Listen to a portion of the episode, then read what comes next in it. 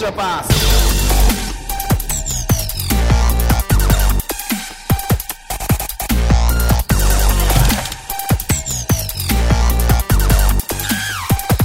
「皆さんこんにちはエクストラパスポッドキャスト」ですズボンです慎太郎です。はいこんにちはこんにちは金。藤さん髪切りましたねそうですね。ズボンさんも髪切りましたね。はい僕はもう朝起きたら髪がなくなってました全部ちょ、待ってや。変わってるや んか、さっきと。二度目の収録で変わってるやんそう実はテイクけ。 2なんですけ どさっびっきとく返りししがた、違うっていう今。同じ美容室に行ったくだりとか考えてたのにさ。なん なんまあ聞いてる人は何だか分かんないと思うんですけど テイク2やはいからね。うん。そうなんですよでも慎太郎さんとかねさっきもちょっと言いましたけど慎太郎さんと僕、はい。なんか会ってないっすよね全然合って実ないと際思いにますよ。顔合わせたの。だから、うん去年の新年会で、はい初めてお会い、んで、だからその後、新ポ年ッドキャストを撮っアップ撮たってるんだ回があるから、そっかそそっかこそっでかそっか。あの、正味30センチ四方のテーブルで3人座 って、宮本くんの家ね。ええはいはい そっか、あれがね、コービーが亡くなった次の週でしたからね。そうですんんんんそうですそっか、そうすなるんでと、まあ、約1年以上もうん、顔合わせてないという。。ないですすね。うん、全然ね、やっぱオンラインってすごいね、毎週こう顔を合わせて収録とかしてるからさ、うん全然そんな感じしないもんね。そうですよ。正直、なぎささんとリアルで会ったのも、僕、あの、謎の、あの、ツーショット写真が上がった、あの、あ の、あの回だけですからね。そっかそっか、はそうなんだ。そうだ。そう考えると恐ろしいな、オンライン。ええなんか全然会ってない感じがしないんで。うん。まあ、合わなくてもできちゃうっていうのがすごいよね、本当にね。うん。はい。まあ、そんな感じで、えーっと、まあ、しばらく、まあまあね、ちょっとね、東京に僕が住んでればさ、何かあったらちょっとちらっと会うとかあるかもしれないですけど、そうですね。結局僕東京に行くまでに結構時間かかるとこそろうでにす住よんでるんで。ね。そうですね。はい。だからまあ、それもありますよね。うん。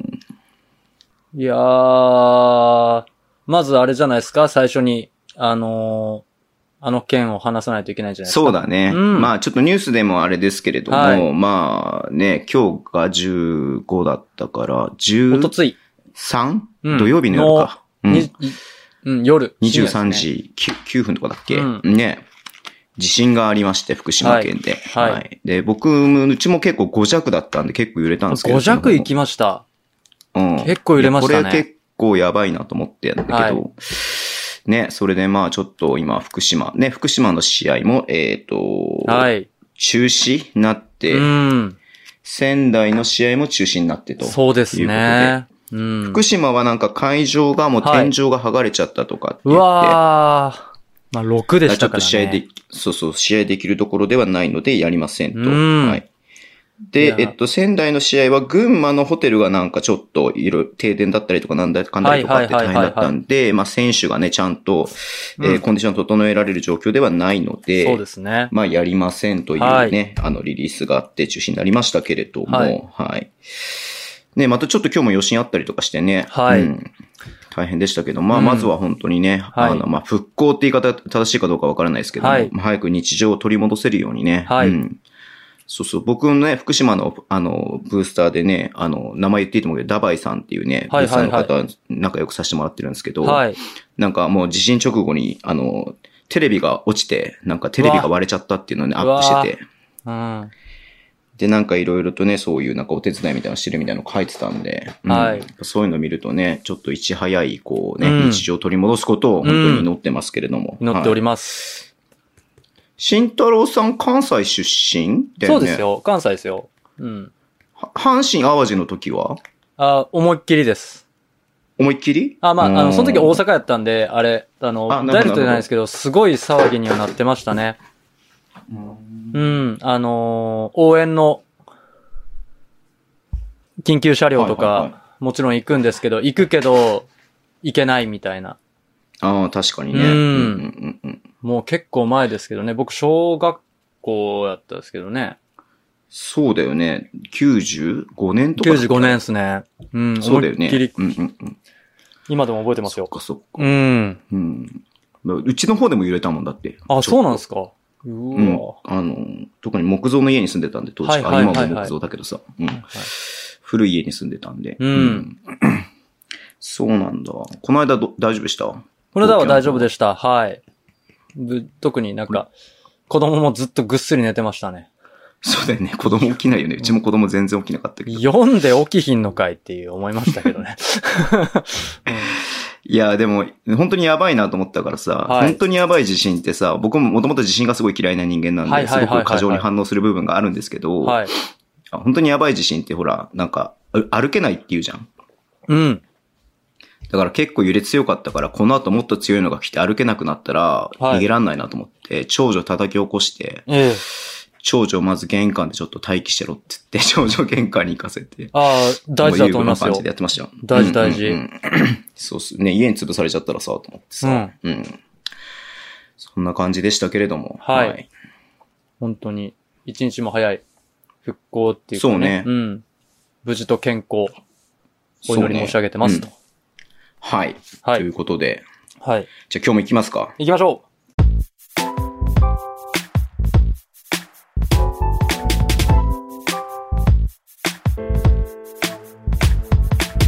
えー、ニュースなんですけど、うはい。さっきね、慎太郎さんとも話したんだけど、はい。怪我、怪我のニュースばっかりで。ガのニュースが多い。笑っちゃいけないんだけどさ。いやーちょっとね日本の宝が。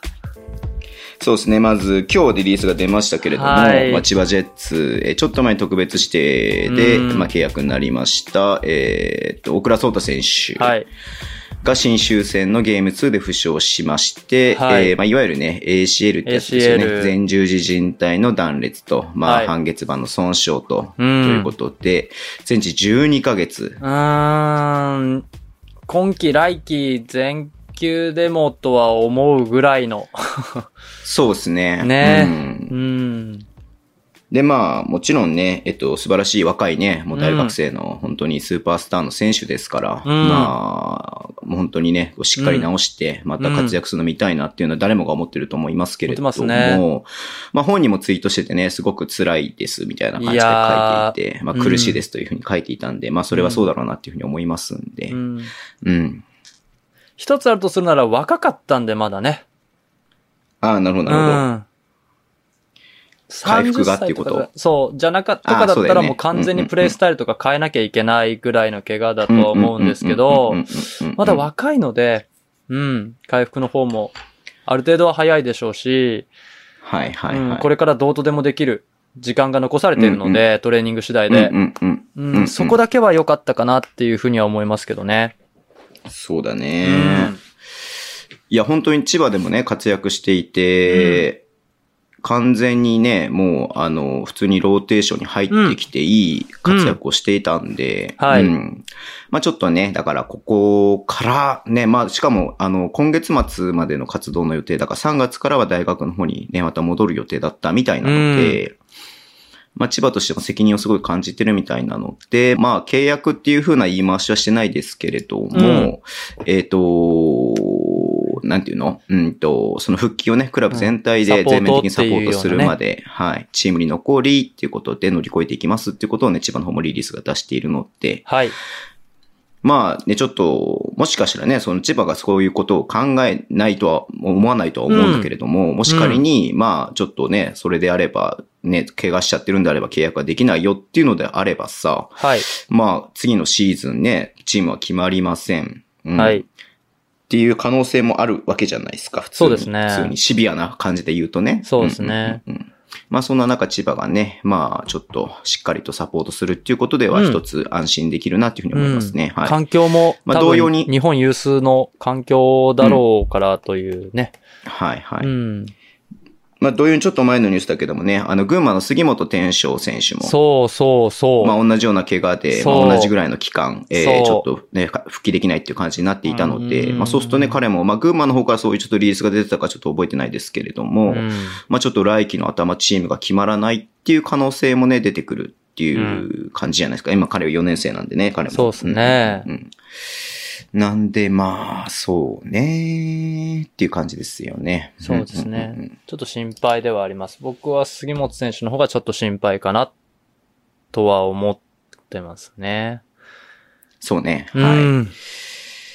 なるほど。はい。はい。ということで、えっ、と、あとは、まあ、怪我で言いますと、ちょっとこれも良くないんですけれども、うんえー、コルビコールビーうー。 ん。コルビー選手。はい。先先週、エリゴくんおがじいちゃん来てくれましたけど、はい。はい。まあ、まあねちょっとねちょっとね両、両膝の骨折。骨折ですね。ちょっとね、これも全治未定だけれども、まあ、今季はちょっとまあ、今季は厳しそうですよね。厳しそうだなとは思いますね。うん。うん。秋田強かっただけに。まあ骨折の方がでもかん、あのね、人体よりかはうんまあ、まあ早まあく帰ってこれるのかなっていう感じはするけどね。うん。 CS に出られれば、っていう感じじゃないですかね。5月とか。戻ってこれるかな、3ヶ戻っ月ぐらいで。てこれる可能性はあるかなとは思いまうんす。骨折だったら。はい。うん。回復1ヶ月、リハビリ1ヶ月、回復1ヶ月半、リハビリ1ヶ月ぐらいでギリギリなんとか間に合ったりしないかな。いけっかな。うんまあ両膝だからね、ちょっとね。まあねうん確かにまあ無理はね、ちょっとしてほしくないですよね。はい。まあちょっと暗いニュースもありますけどね。まあ、はいあと、まあね、あの、あれですよ、横浜のね、カーターとか、カーターもモリスも、うんはい。うんあの、二人揃ってちょっと怪我をして、まあ二人はね、そうさん二から三週間の怪我ってことなんで、うんうんまあシーズン中には戻ってくるかなって感じですけれどもね。うんはい。うんまあそんな感じの怪我がちょっとね、はい多くちょっと出てるかなっていうところではあります。ありますねはい。で、あとね、もう一つ大きいトピックとしては、えっ、と、来週ね、開催予定だった、うん。えー、FIBA アジアカップ予選。くしゃみします。 はい。はい。アジアカップ予選が、えー、中止と中止。いうことで、うん。リリースがありまして、ありましたね。まあね、土曜日の日、あ、金、土でね、えっ、と、合宿をやって、なんでまあ、代表に選ばれる選手は、えー、土曜日はとか、以降はね、試合が出れないっていうような感じのか、いや、見通しだったんだけれども、そんなことがな、なくなったんでね、多分味の素、なんてっけ、なんとかセンター、 うん。はい。に、みんな集まったと思うんですけども、また、チームの方にトンボ返りしたみたいな感じでしたあーね。そうはいですね。はい。どうなんだろうね。まあ、明日なんかさ、あの、島田チェアマンが、はいえー午後の4時半かはら、いなんかライブでね、この件に関して、うはいん。なんか会見をするっていうんで、JBA じゃなくて B リーグそうが会見するんだなと思って、なんでどういううん話をするのかなっていうふうに。か、とちょっと思ったりはしたんですけどね。そうね。何をするのかわかんないけれども、うんはい。まあ、いずれにしろ、あのね、えーチャイニーズ・台北とマレーシアが、まあ、危険の意向で、そうですね。そもそも。日本も正直なんか、リリース全部出てないけれども、出てるだけでも8人ぐらいしかね、まだいなかったので、あの段階で。はい。まあ10人ソロか12人になっていけるのかわかんないような状態だったので、まあね、まあこういう状況下なんで、やらないっていう風になったのかなっていうふうには思いますけうれども、ん。まあ、はい。まあ妥当な判断かなという感じですうね。ん。まあ、ちょっと見たかったけれども、うんまあこういう状況で、まあリーグ戦に参加できないとかね、まあいろんなこう、なんていうの、不、不平等なことが起きるようなことになりかねなかったので、はい。まあこれはこれで仕方ないというか、まあ、まあまあまあ、まあ、まあ一番いい選択というか一番いい形にはなったんじゃないのかなというふうには思いますけどね。はいうん安全面とかも考えてね。うんはいいやー、ちょっとね、見たかったけれどもね、あの、今村くんとかもそう、ね。若手中心の ね、代表をちょっと見たかったですはねいはい、はい本はい当はい。に。なんか西田くんもリバリザーブでねっていうふうに書いてあったんで、うんちょっと楽しみだったけれども、まあ仕方ないかなっていうところではあります。はい。で、えっ、と、まあこれが一番大きいかなっていうんですけれど、思ってるんですけども、はいえっ、と、東京の大阪部選手のインスタグラムが載っ取られました。そうではすね、これは大事件ですね。い 前、うコーフリッピンがね、乗っ取られてましたけどね。ん。あ、はいそうだったでしたっけそうそうそうそう、千葉のこうフリッピンがね、乗っ取られてましたけども、今回は大阪部くんだそうです。はい。うんいや、注意した方がいいっすよ。僕一回 Facebook 乗っ取られたことありますからね。あ、そうなんですかうん、昔だけども、ずいぶん前だけど。はい。あれってなんかパスワードをアタックされてとかなんですかね多分ね、あの、僕結構ランダムなパスワードなんで、はい。なんかこう、誰、なんか想像できるようなパスワードじゃないんですよ。はいはいはいはいはい。基本的。に。うん。でもね、ちょっと流用というか、他で使ってるパスワードを使ってたんで、うんうんうんうん。なんかそういうところから漏れたのかなっていう気もしないでもないかなと思うけど、ね。ああ、ありそうですね。うん。あんまり同じパスワードは使わない方がいいかもしれないってありますよね。はい、そうですね。いやー、じゃあ、そんな感じで試合のことちょっとだけ話しますか。はい。慎太郎さんの中でなんか気になった試合ありますそうですね。まあ、まずまあ、今節の渋谷のコーナーというこ とで、今節のサンロッカーズ渋谷はですね、はいはいははい。もう、一言で申し上げますと、ちょっと見てい、見ていら、いられなかったというかね。うんい。はいはいはいはいはい。もう、もう、もうよく頑張った。もうよく頑張った。休んでく れと。バイウィックしっかり休んでくれというようなはい。感じでしたね。3円との、そうですね。はい。うん、ゲームまあ、でしたね。前節からね、えっ、と、はいケリーが、前節、はいその前の節か、ケリーがいなかったけれども、はいえーマッカドゥもね、なんかちょっと捻挫なのかな、あれはね。はいうん。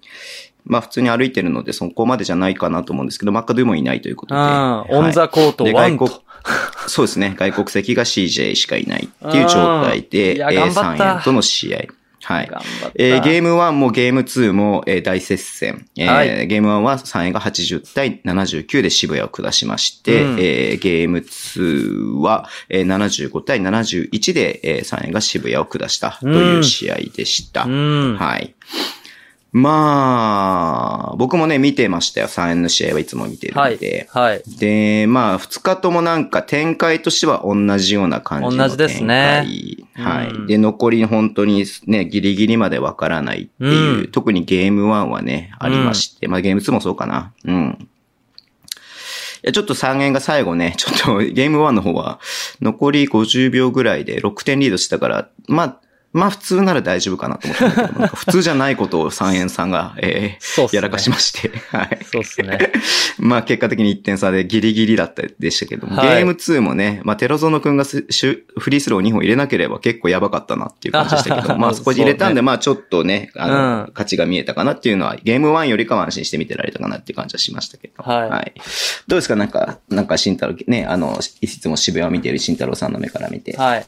まあ、ちょっと細かくね、あのお話しさせていただくと、2試合とも僕後半をやっぱりピックアップしたいなと思っていて、うん。はいはいはいはい。まあ、どっちもね、こう、3円のゲームプランだったのかなというふうには思ってますね。最終的に結局のところ、最後足が動かなくなる状態があるので、後半勝負っていうのは多分2試合ともはいはいはいはい。そういうゲームプランだったのかなと思っていて、で、で1試合目ですね、1試合目の渋谷のお3クォーターのオフェンスとかも、かなりこうシンプルなオフェンスで、はいまあ CJ 入れていこうっていうオフェンスうんうんうんうんの時間帯、そして、えっと、同じ結構ね、セットを使っていて、あの AI はいカット、AI カットを使った後に、あの、コーナーの選手が、えっ、と、ビッグマン、野口選手とか、CJ、あ、違います。CJ 選手にリップスクリーン、バックスクリーンとかをかけて、インサイドを狙うっていうセットを繰り返し使って、えっ、と、うんうんうん CJ をお生かそうっていうセット。で、そこでですね、やっぱり関野選手が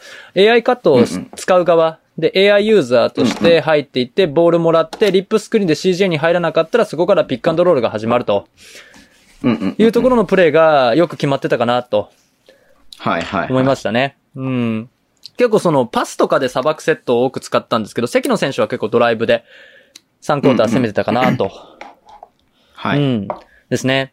で、えっ、と、ディフェンスについては、えー、まあ、結構その、あ、まず、あの、すみません、オフェンスの続きなんですけど、オフェンスはですね、こう、端、途中から、結構3クォーターの途中から、オンザコートゼロになった時間帯があっうて、んうんうんうん後半うんうんうんの、あ3クォーターの終わりの方ですね。そこでですね、ちょっと面白かったのが、こう、石井選手がですね、指示をして、八村を使えと。八村がピックしろと。ほうほうほうほうほう。よく見てもらうと、石井選手結構指示してて、八村選手のピックを使うように、で、ピックアンドロールかけるようにっていう指示を出してて、そこが結構決まっていて、うん、さすがだなと。はいはい八村選手にはショートロールして、そこにパス出して展開したりとか、そこからミドル打ったりとかっていうところの展開があったので、あ、これはちょっとなんか次とかにつながる攻撃だったな、時間帯だったなと思ってます。はい。うん。まあ、ディフェンスはですね、やっぱりこう、2-3を積極的にやっぱりうん使ってたんですけども、えっ、と、 3人ぐらいですね。あの、才能の話ですね。才能の話だとオフェンスは2パターンちょっと崩す方をやっていて、で、まずピックアンドロールで2-3を崩していく形と、えっ、と、3人トップに置いて2-3の2、2人の、小さい選手の2人のところを3人で攻めようっていうオフェンス。この2パターンで攻めていて、やっぱりそこで、えーキックアウトで3打たれたりとか、もう徐々に徐々うんうにん崩されて崩されて、あの、イエローバットの3が決まったりとかで、追い上げて追い上げて追い上げられて、で、やっぱり最終的にやっぱ2日連続で3、まあ今日1試合目も3クォーターのハント選手、彼にまあやられた。完全にやられましたね。確かにねうんう。ん。ですね。で、津谷選手が3円ゲームメイクする時間帯もあって、いろいろ試してる中での、うんううんうんん攻撃だったのかなと思ってて、うんまあうん当然そのゾーンだと、オフェンスリバウンド取りにくくなるっていうところで、オフェンスリバウンドからこう得点されてしまったりとか、あとは、うん。えー、川島選手ですね。彼にだいぶやられちゃいましてね。あのースティールはもちろんそうなんですけど、はいはいはい。あの、ベンドラメが全然抜けないんですね。全然ピックかけても全然マンマークが剥がれなくて、展開ができなくて、うん。あのーヘッジとか食らって、あの、うんドライブ行ったけど、結局何もできずに、はいパスができずに、CJ に苦し紛れに出すけれども、スティール、みたいな展開がなってしまって、あ、まあ、オフェンス、ディフェンスともに3クォーターは3円の、まさに作戦通り、だったのかなと思います。オフェンスはゾーンを崩されて、オフェンスリバウンド取られて、ディフェンスでは、はい。えーインサイドをかなり固められて、川島選手が、うんあーベンドラメを止めて、うん。あーいやー、やられたなというゲーム展開でしたね。結局、ベンドラメ起点な部分がすごく強いし、んまあ、ショットもさ、あのね、あの、そこから、ベンちゃんからやるっていうのもあるじゃないですか。んそうですねそこができ、やんなかったなっていうのはやっぱり感じましたよね、見ててもね。ううん。そうですね。4クォーターも、やっぱりその、えー、4クォーターちょっと修正してて、ドライブドライブじゃなくて、あの、フロッピーとか、ストロングとか、シューターの人を動かしてパスで崩そうとしたんですけれども、はいはい。うんそこが崩せなくて、最終的にドライブのピックアンドロールになった時に、ボールをうん全然入れられない。うんうん。ドライブで抜くこともできない。となって、苦し紛れにこう、苦し紛れというか、CJ が頑張ってフリースローもらったんだけど、今じゃ入らないとうんうんうんうん。いう展開だったかな。で、4クォーター3ロッカーズあるあるなんですけれども、あの、前からかなりブリッツ、ダブルチームをかなり多用してる、来るはいはい。っていうところがあったんで。ですけど、まあそこをうまくね、やっぱり。あの、ー逆にブリッツ来るの分かってるから。その通りですねあの、ブリッツ来るのを待って、川島くんとかがハンドルして、はい待って、待っで、来て、たところに、はいあの、次の、あの、たあの、要は、トップとかハイポとかで、はい。渡すみたいなのを結構綺麗にやられちゃって、そこから崩されたみたいなのとかも結構ありましたよね。そうですね、うんロールマンにパスを渡して、そこからキックアウトしてスリーがあったりとか、うんうんうんうん別のガードの選手が上がってきて、そこからまたインサイドにポンポンとパスを、ワン、ツーのような形でパスを渡されて、そこから崩されたりとか、いいはいはいうところ、まあ、ゲームプラン通りにやられてしまったなとはいはいはい、はい。いう感じですね。これ2ゲーム目、3ゲーム目ともに、そんな印象だったかなと思います。確かにね。でうん同じようなか、なんか同じ、なんかリプレイなのかなって思うような 試合だったようね。ん。3クォーターのハント選手にやられたりと かね。うん。うんうんうんあれ、これ昨日と同じだから最後どうなるかなと思って。でも最後まで分かんなかったからさ。うん。いゲや、ーム本ツーも当によく頑ま張ったと思います。うあうんん。うんうん。まあ、3円はホーム、今季初めてかな、連勝は。はいうんはい。うん9勝目ですか、これで。うん。そうですね。あの、ヘルプディフェンス、インサイドガチッと締められたヘルプディフェンスで、パスも出せない、シュートも打てない、うん。お見事だったなと思います。なるほど。うん。あの、慎太郎さんの目から見て、あの、3円のミレノビッチってどう見えてますえっと、そうですね。うーん、そこまで外のイメージはなかったんですけど、うん。要所でタフでも決めてくるっていうところが本当にやばいなと思いましたね。なるほど、なるほど。うん。なんかまだ本領はこれ発揮してないんじゃないのかなっていうふうにね、思ってるんですけど。うんんもう少しストレッチチで使っていくようなポジシポポゼッションが。あれ、イエローバッチじゃなくてね、ああの、れミレノビッチ。ミレノビッチガードの、ガードの選手。ああ。ガードの選手うん。そうですね。あのーまあ、そんな印象ないででしょ、あんまり。あんまり印象がないという か、印象ないですね。いい選手なのは間違いないんですけど、うんうんうん。だなんか、その、なんつうの、この、卒はないけど、なんか特筆してないというかさ。ううんん。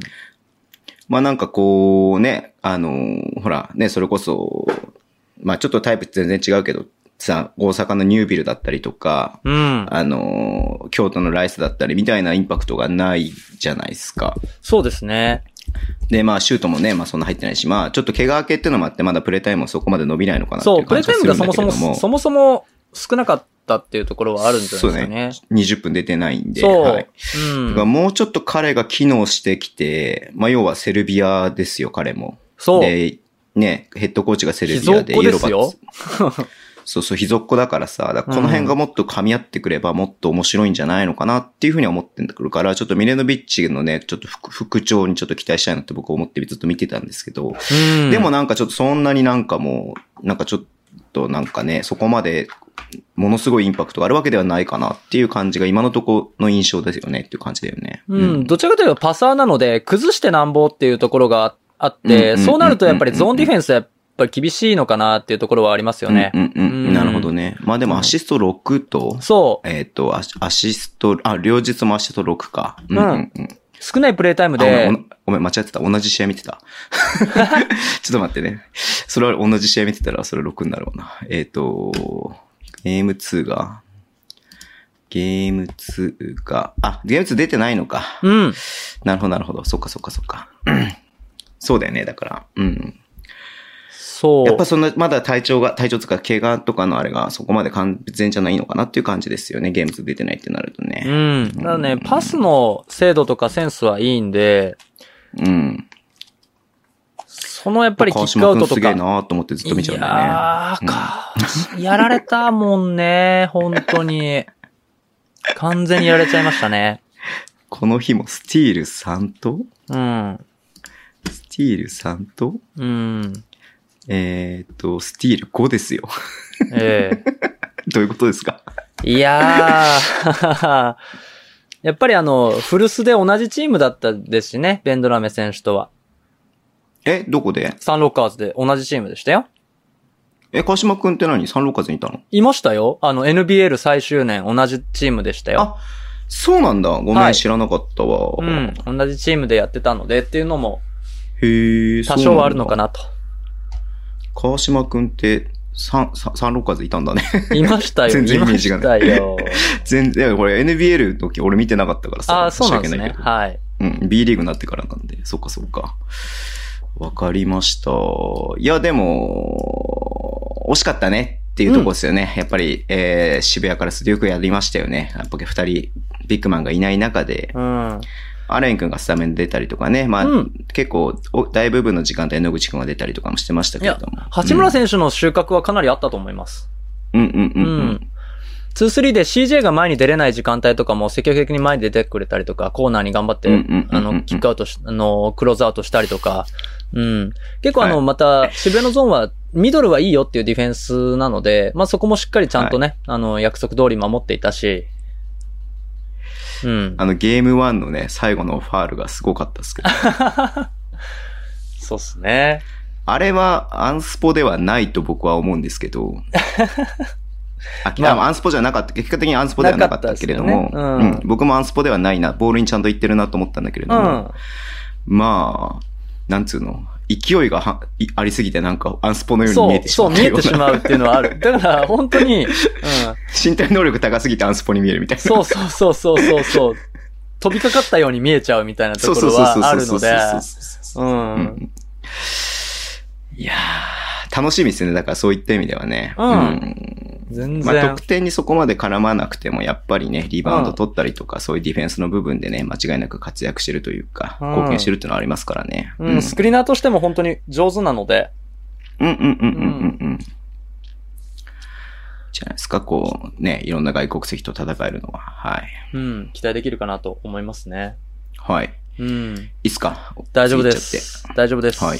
はい。あと何かありますまあ、北海道もね、結構、あの、まあ、こん今せあ今週ね、えっと、水曜日のゲームもあったんで、はいまあ、宇都宮に対して結構、もうギリギリに残り何秒まで、残り4秒まで同点でっていうのがね、そうそうそうあったんですけれども、まあ、週末は川崎相手にね、やっぱり川崎強えなっていう感じがして、しっかり負けましたけれども。はい。うん。かわす、北海道の試合もしっかり見させてもらう。結局、残念ながらどっちもこう、1クォーター、2クォーターとか、2クォーター、3クォーターで少しね、ゲームが決まってしまったところは、うんどうしてもあるのかなと思うんですけど、あのー北海道のゲーム1のお話しさせてもらうと、結構ね、はいはいはあのー結構面白いというか、同じセットをまたこれも北海道繰り返い。すうんうんうんうん。チームなので、で、シカゴアクションって言って、えっと、スクリーンをかけて、ダウンスクリーンかけた選手がハンドオフをもらうっていうのを左右のサイドチェンジしうんうんうんてうん何回も何回も繰り返していく。で、うんヘルプが来たらキックアウトするっていう形ができていたので、うん、割かしこう得点も取れてた1クォーターだったのかなと思っていましたね。でうんうんうんうん、あの、名誉選手と、あのーファジーカス選手だったら、メヨ選手の方がワンワンで考えると強いうんうんうんっていうのが見えたの、で、うん、そこをやっぱり積極的に作っていってたのかなというゲーそムうねメイクだったなと思います。またあ、だね横、の動きだったりとか、そうそ機う動力はやっそうそぱうそうり、名誉のがね、やっぱりっていうのあるからね。うん。名誉選手の方が強かったなと思いますね。で、うんうんうんだ残念ながらこうやっぱりね、ディフェンスのね、ローテーションミスがやっぱり多くて、ううんん。そこでそ外のスリーをよく打たれてたなっていうところが。があって、川崎の方に移ると、三一ゲーム1の1クォーターはやっぱり藤井選手の時間帯うん。だったなと思いますね。うん。うん藤井君半端なかったね。そう、橋本選手をドライブで結構、こう、抜きさ、抜いて、で、ヘルルプ入ってミスマッチ作って、そこが開かなければ自分で行こう。で、ミスマッチ作ってるんで、そこの選手が空いてたらパスを出そうっていうようなる形が多かったかな。で、トランジションゲームも結構多くて、えー辻選手の、えートランジション3とか、うん。熊谷選手のアタックしてファールもらいながらとか、うんうん。うん。そういうところがありましたね。オフェンスではやっぱりダブルチームを北海道はしてくるので、はい。そこに対して、えー、選手を動かして、キックアウト、パス、うんパスうん。というのも見えましたし、あの、名誉選手が、やっぱりワンワンで、ファジーカー選手が厳しいってなった時に、パップ選手へのディフェンスへ切り替えたんですね、途中から。はいはい。うん、そこがが。やっぱりちょっと当たってたなっていう。うんうんうんう。うんん。タイムアウト取って確か、多分ディフェンス変えたんですよね。あ、そうだった。ちょっとなんかそこまでよく見てなかったけれども。うん。ディフェンス変えたので、そこが合致し、うまくあって、名誉選手のスコアが少し止まってしまって、うんう。うんん。川崎はそのままいいリズムで、外も入るし、中もいけるよっていうところでそうね30点ぐらい取られちゃったのかな。30何点か取られちゃったんですよね、確かね。そうね。う。ん。あんだけ入ればなって思いますよね。そうですね。で、まあ、最終局面の4クォータうん。ー、そのまたこれも30、これも30点ぐらい取られちゃったんでしたっけあれ ?1、ゲーム1いやがい、あのね、23対8だったんで、あーそっかまあ、点差はめっちゃついちゃってるよねっていう感じなんだけれども、ううんうんんゲーム1のね、4クォーターが、はい。うん。ゲーム1の横田は、テイラーがちょっと崩せなかった。マンマークがとにかく強くて、あのーディフェンスを崩す動きがちょっとできなくて、で、田島選手が迷うシーンがはいはい、はい。出てしままって、打てるのにっていうところでパスを出して、う。うんうんうん。、で、マンマークでワンオンワンで守られてしまって、っていう4クォーターの、途中から本当に田島選手が本当に迷っちゃってるなっていうのがちょっと見えてしうんまうっんうんったのがきつかったなと思いますね。あとオフェンスリバウンドも取られてて。ううんん。。そうなんだよ。そまあ、朝日、ちょっと最近調子良かったんだけどう。うさ、ん。まあ、このし、この説両方とも0点。うん。そうまあ、アタックも少なかったかなっていう感じで、ちょっとね、あのーちょっと調子悪いかなっていう感じですよね。うんだから、いそれゆえちょっと迷っちゃった、入ってないのがあったから迷迷っちゃったのかなっていうのもあるしね。ううんん。いや、本当に、いや、打っていいよっていうオープンシチュエーションでパスを回してしまったり、とかっていうシーンがあったので、そこをね、もっとこう、自分で打って、はいもしそれが決まってれば流れを持ってこれるうんうんうんうん。ところだったかなと思いますね。はいうん、ディフェンス、やっぱり川崎のディフェンスのマンマークが強かったな。うん、崩せなかったすな。ごいよね。う。うんん。で、そこで出てきたのがあれですよ。1ゲーム目は。はい。ね。はいそうです。まあ、今週はね、はいあの、慎太郎さんが推してる渋谷も負けまして、はい。えー北海道も負けまして、はいさっき言ったようにね、地震があったり、えーはい怪我人が多かったりとか、はいまあ、暗いニュースが多い中、多い中。唯一と言える明るいニュースですよ。は。はいい。はい。え、その話や、その話だよね。 そうですよ。はい。ヨネス選手のお話ですヨネよス君がはい。ヨネス君が B リーグデビューを、レバンガがさせてしまいました。はいい やーそうですね。まあ、1、一ゲーム1はね、えー、カルファニエのアリウープパス、あ、カルファニエごめん、えーヒースへのヒースですねえーアリウープパスと、んあとまあドライブで切ってって、うんまあ、ユーロステップまでいかないけども、なんかちょっとね、ステップえー、踏ん変で則。的なステップで、はい、レイアップ、まあフローターっていうか、まあレイアップだな、あれはな。レイアップですね、うんダブルクラッチ気味のレイアップを決めてましたね。はいそうだねはいいやーあってれ、いう感じでねすごかったですよ、ヒース選手へのあのノールックパスがやっぱりすごかったですね。本当だったら、そのまま叩き込めっていうパスだったんですけど、ヒース選手反応できなくて、で、キャッチして、そのままジャンプだったんですよ。そうね。うはいん。まああ、れは高校生で、ああいうね、まあ、こう、トップレベルの選手とうん。やれるっていう、まあ、外国籍選手やるっていうのはね、うんまあ、いい経験だと思いますし、はいまあ、それに合わせられるっていうのはすごいなっていうふうにも思いますし、うん。そうですね。ちょっと、うん。あのパスはちょっと痺れたなと思いました。はい。まあ、でも、ダブルガードみたいな感じでね、うんあの、藤井くんと一緒に使われていたんで、そうですね。でもまあ藤井選手が思いっきりそうハすンると二ドオフ、番何回もハンドオフして さ、なん か、ヨまネあス君にねボール持たせてやろう、ボール持たせてやろうっていう感じがね。そうそうそうハンドオフそこから行くみ あたいな。見えたよね。うん 見えましたね。うんうんうんうん。確かかに確かに。まあ、こう、やっぱボール触ってなんぼの選手な部分もあるのは分かってるからね、やっぱりね。うんうん。うん。まあ、パスに関しては超一流な部分があると思うので、はい。まあ今後楽しみっすね。楽しみっすねまだ高校生ですから。うはいん。まあ、ゲーム2もやっぱりこう、北海道川崎は2クォーター3クォーターでちょっと勝負が決まってしまったのかなというイメージがありましうんてうん、北海道はちょっとディ、この日ちょっとディフェンスちょっと微妙やったかなと僕はちょっと思っちゃっていて、はい。うん、あの、アギラールが外がないっていうのは分かってはいた。28%ぐらいなので、そんなに外ないなっていうのは分かってはいたんですけど、パプ選手がかなり中にいて、うんちょっと外にクローズアウトをできてないシチュエーションがあったりとか、うんうん中でちょっと、あの、置いて一人あ余っている状態でペイントで守ってるので、じゃあ俺最終的にどこつこうみたいなところちょっと迷ってしまっていた部分が、うん、あったのかなと思いつうんうんうんうんうつ、んただ、ただそこをちょっと見てて、あの、おそらく宮永ヘッドコーチが指示したんですけど、ちょっとダイブスイッチ、スイッチのやり方を少し変えてて、ううん。ん。へうえ、んそうなんだ。あのーオフボールで飛び込んできた選手とか、ドライブで飛び込んできた選手に対して、えっ、と、うんそのマンマークの選手ではなく、その隣のワンパスアウェイの選手がスイッチして、えー、ことなきを得るっていうディフェンスをしほうほうほうほうの切り替えていたので、そこはすごくね、あの、効いてたなというふうに思いますね。うん。なるほどね。うん。うん。川崎の方は、う、まあ、面白かったのは、5アウトを2クォーターとか3クォーターでやってて、うんうんうんうん。結構5人が外にいるなぁとずっと思っていて、で、まあ、残念ながらこう、パップ選手を狙われていたなぁと思いますね。ファジカス選手が積極的にパップ選手のところをアタックアタックして、で、ヘルプが入ったらキックアウトしてスリーポイントというシーンを何度も、何度も見ることそうがね。できましたね。うん。そういねやーちょっと狙われちゃってたかなで、あのーヘルプ来なければ、そのまま。多少強引でもフックショット狙っていって、あわよくばファールみたいな。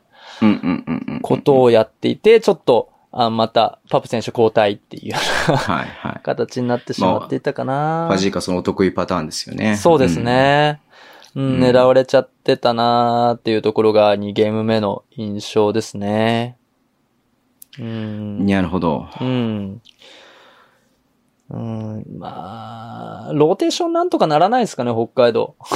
いや、本当に、あのね、テイラー選手がスイッチしてビッグマンに入った後なんですよ、問題は。そこから外はいはいにはいはい展開された時に誰がつくのってお見合いしちゃってるシーンとか、じゃあテイラー選手が戻るのそれともそのまま他の選手でローテーションするのっていうところが迷ってて、で、最終的にテイラー選手があっちついて、お前あっちついて、俺こっち行くからみたいなことを指示してる間にオープンでスリーを打たれてると。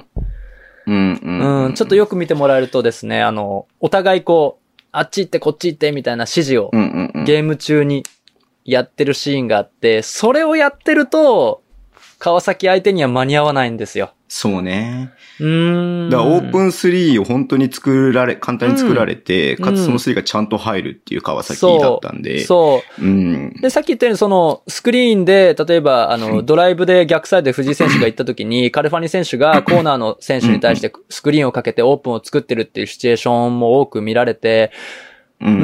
ん、そこはね、ある程度スイッチディフェンス変えて、対応はできていたんですけど、まあ、すべて対応できてなかったうん。かな。だいぶスイッチしてたんですけどね。ねまあ、だから結構、だから、ゴールし、インサイドを警戒してるそう感じはあるんですよ。その通りあレバンガのディフェンスって常に。そう、ん、そうですね。結局それをなんか重視するあまり、そのローテーションミスとかが起きてるのかなって、結果的に3がね、いいチームだと3ちゃんと入れられちゃうのかなっていう感じはするよね。ううんん。だから本末転倒な感じはありますよね、そういうするところでところではね。そうね、ヘルプ入った後。ね、ヘルプ入るのはいいんで、スイッチをケアするのもいいから、じゃあ、アウトで出された時、ローローでインサイド同士で回された時に、果たして誰がすヘルプ、また戻るのかとか、ローテーションするのか、パプが行くのか、テイラーが戻るのか、ね。うん。いや、テイラーが戻れよって思うけどね。 正直ね、あれだったらうん、テイラー戻った方がいいんだけど、そこをちょっといい他よねの選手に指示してるっていうところがあって、うーん。まあその辺が、まあでも、それはさ、なんかちょっとコミュニケーションの問題だったりとそうか。そうそうそう、修正は可能な部分修だと正思のいますよ。し、そう、修正をしやすい問題ではあるかなとはそう思そううんだよそうね。そうそうそううんそうそうそあくまでこのね、川崎が狙ってきたやり方にはまっちゃっただけであっう。て。その通りですうね。んそれが毎試合毎試合行われるってわけではないかなっていうふうに思うんで。うんうんあまあなので今回の試合はだから反省にしてください、本当に。ヘッドコーチの多分、共通認識一つでだいぶ変わると思うんでね。そうだよねもしかしてるのかもしれないですけどね。うんうん。言ってはいると思いますし、はいうんと、逆にね、こういう試合が、えー今後活かせるようになれば、本当にね、ちょっとずつ勝ってくるチームになると思いますね。来週は秋田なん、あ、来週はないか。えっ、と、来週な来いですね週か。再来週。うん、今週はなくて、来週は秋田なんでね。はいいやー、ちょっと、この辺も、うん。うん。2点守れるようになったからしっかりね。やってほしいなーって思うね。うん。そこだけなんだよ、あと。まあでも正直、レバンガのオフェンスがいい時間帯、まあ、うんディフェンスがいい時間帯もあるんで、うん。まあまあ、どのチームにも言えることだけど、それ40分続けられるかどうかってことですよね。はい、本当に。うん、うんあと、最強、今週、あ、大丈夫ですか北海道の試合。あ、大丈夫ですよ。大丈夫はいです。か大丈夫あですと。何かトピックとして、まあ、宇都宮とね、京都も結構、あの、接うん、ナ戦イだっスたんでゲすよ、ームで両し試た合とねも。。ナイスゲームでしたよ。なんかちょっと最近、ゲーム2の最後とか、ぼなんかもやっとする終わり方しまいしましたね。 あのハーパーが残り時間ちゃんと把握してないみたいな感じになって。なんかね。うん残り4秒しかないのに、あの、バックコートで止まっちゃってるってい止う。ま ダムダムするっていうね。 あもうなんかなんだろうなと思っちゃったけれども、はい。うんまあそんな感じで、えーっと、まあ、アップセット的なところはやっぱり、アップセットっちゃ失礼なのかもしれないけれども、えーっと、やっぱその先の3円と。 3円お見事。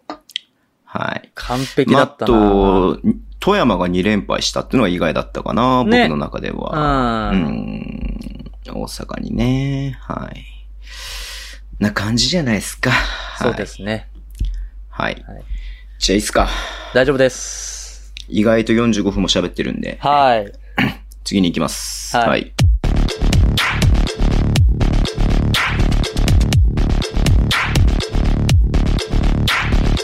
エクパーティーよいしょーやったーやってないでしょあ。ーあー あえーっとね、毎節毎節、えー予想、はいうん対象、対象試合を選んで僕たちが予想して、えーこポれいイいンんトじをゃないです競かうというこのコーゲーナームをやってますけれども、うんはい、はい今週の対象のゲームは、えー広島ホームの新潟戦でし。ーおったす。はい。で、えーまあ、結果から言いますと、えーゲーム1が、えーっと、83対74でアウェイ、えー新潟が勝ちました。はい。えーゲーム2が、えー102対76でアウェイ、えー新潟が勝ちました。はいということで、えはいーっと、まずゲーム1ですね。広島、はいあ、ごめんなさい。新潟の勝ちを予想したのが11人中5人。はい。なぎさ、えー、こぼんのさん、こしょうさん、えりごくん、かなちゃんの5人。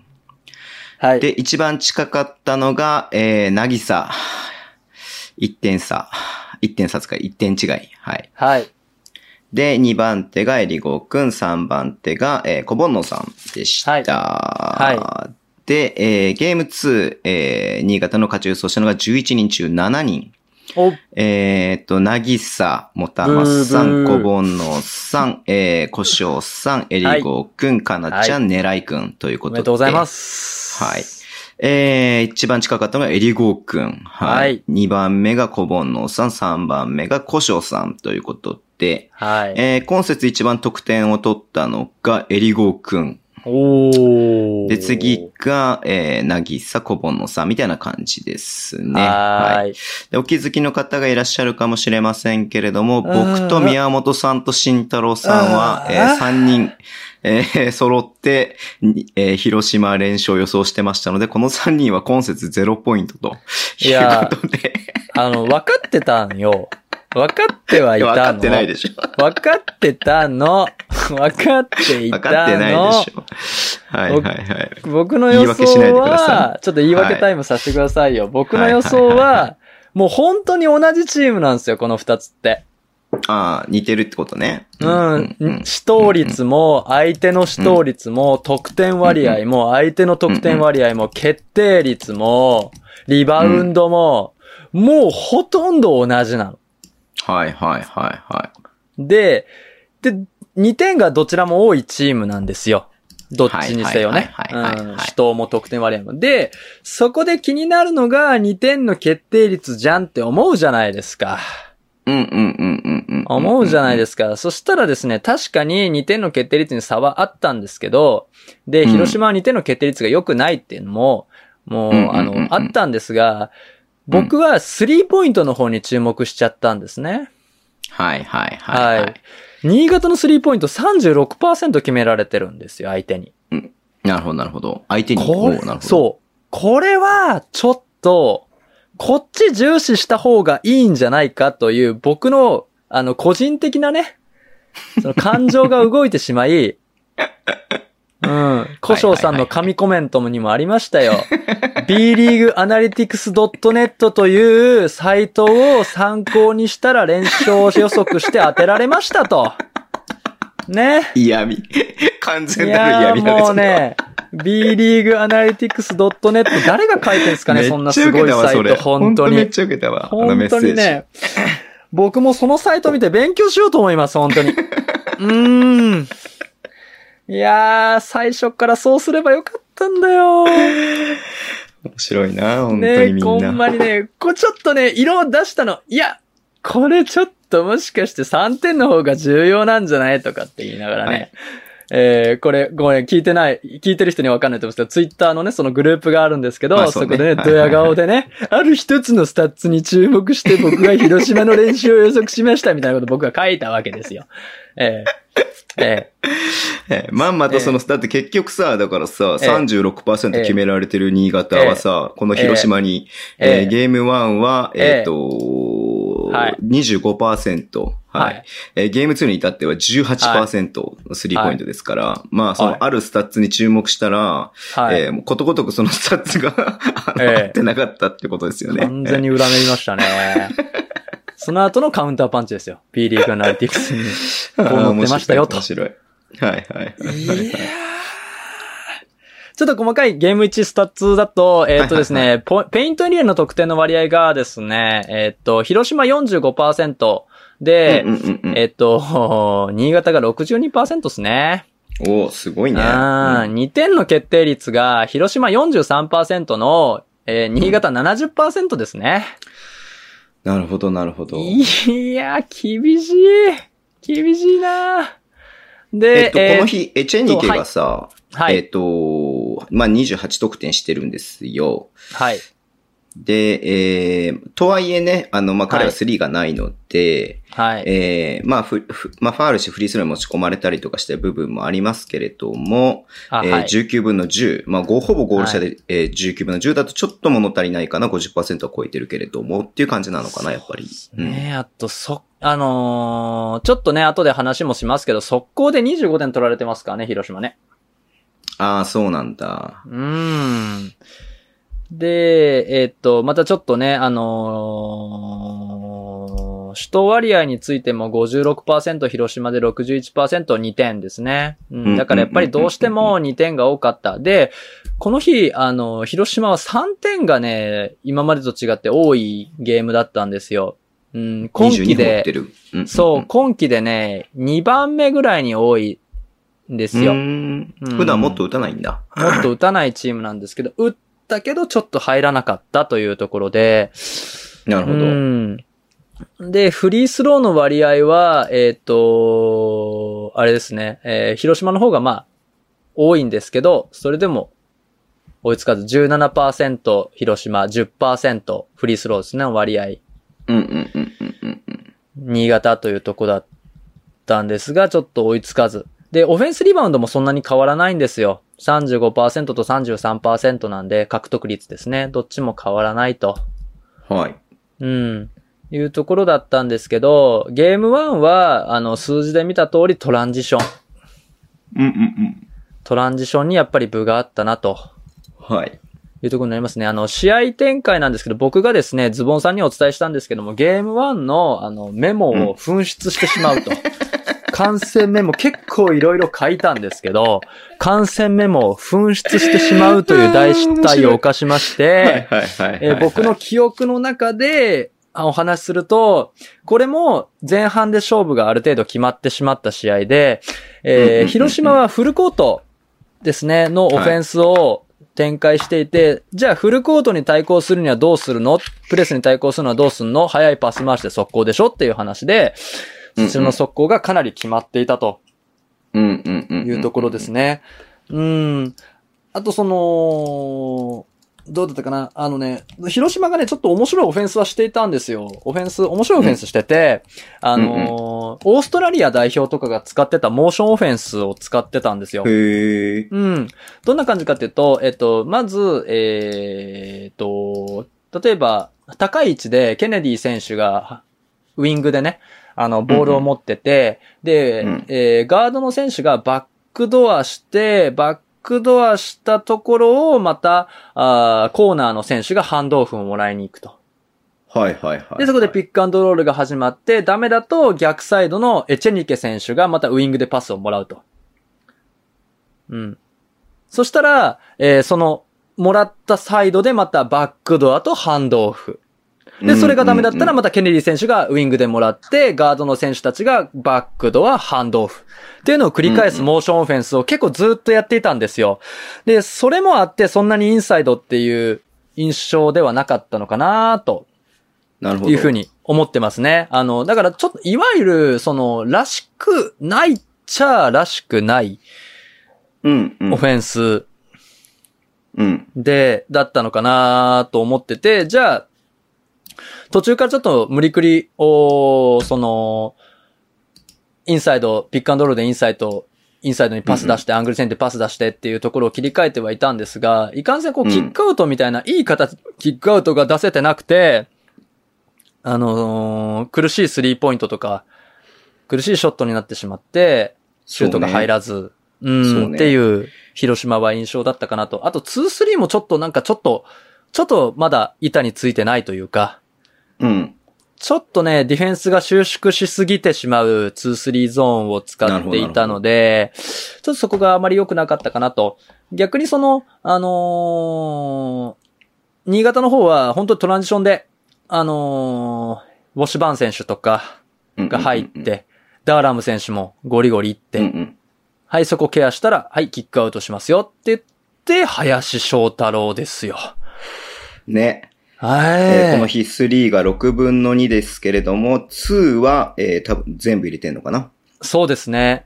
はい。うん2がで9分の 9? あ、違う、えーそうと、7分の7か。7分の7。そうはいで、6分の2も最初ポンポーンと決めて、印象をすごくつ、つけて、あ、この選手にコーナー3打たせたらやばいぞっていう印象をうまくつけられたので、2点の方なるほどなるほもどそっからのロングクローズアウトに対す布石でねうんうんうるん、そう、カウンターなんですよ。うんうんうんうん。で、そこで2-3だと、あの、中、出てくるのに時間がかかるんで、そこに対して、フローターだったりとか、あの、ペイントの、浅いペイントの位置でのショットとか、うんうん。そのままレイアップとか、はい。うん。ジャンプする空間、ギャップがあるので、ゾーンディフェンスって。だから、ジャンプしてる選手に接触したらファールになってしまうから、うん。うん、そこでうまくね、うん、スコアしていったんじゃないかなというふうに思いますね。いやなー、るほどすごかった。素晴らしかまあ、ったです。 22得点ですよね。30分の出場で22得点。素晴らしい、ね。素晴らしい。はい。うん。これちょっまとあ注目ですね。注目ね。うん、そうね。うん川崎の時はやっぱね、ちょっと出る機会がなかったからね、あんまりね。そうそうそう。そういう選手が活躍してくれると本当に嬉しい、僕うん。は。はい。うん。まあ、スタメンで出てですからね、しかもね。ううんん。まあ、見ててやっぱトレーラーがいないのがめちゃめちゃ大きいなっていうふうに思っていて、うん。結そうっす局ねね、。エチェニケ、外国籍、エチェニケ一人だけっていう感じで、まあ、まうあ、んケネディは日本機関なので、なんか見てれば、ね、28得点してて、ケネディも20得点してますけれども、うん2人以外の得点はほとんど伸びていないので、うん。あまあ、あの2人だけ止めときゃ、まあどうにかなるでしょうほか、外入んないし今日は、みたいな感じのね、うんあれがあったんで、うん、んちょっとやっぱりそこに合わせられるトレーラーとかがいるとまたちょっと違ってくるのかなっていう感じはしましたけどね。うん、。はいい。だただね、僕これ2試合目の終わりで言おうと思ったんですけど、うんうんうんあの、外国籍が1人いないっていうのがすでに言い訳には全然ならない。あ、そうなんですね。うんうんうんうんだって、、他のチームたくさんあるよ、そんなチーム。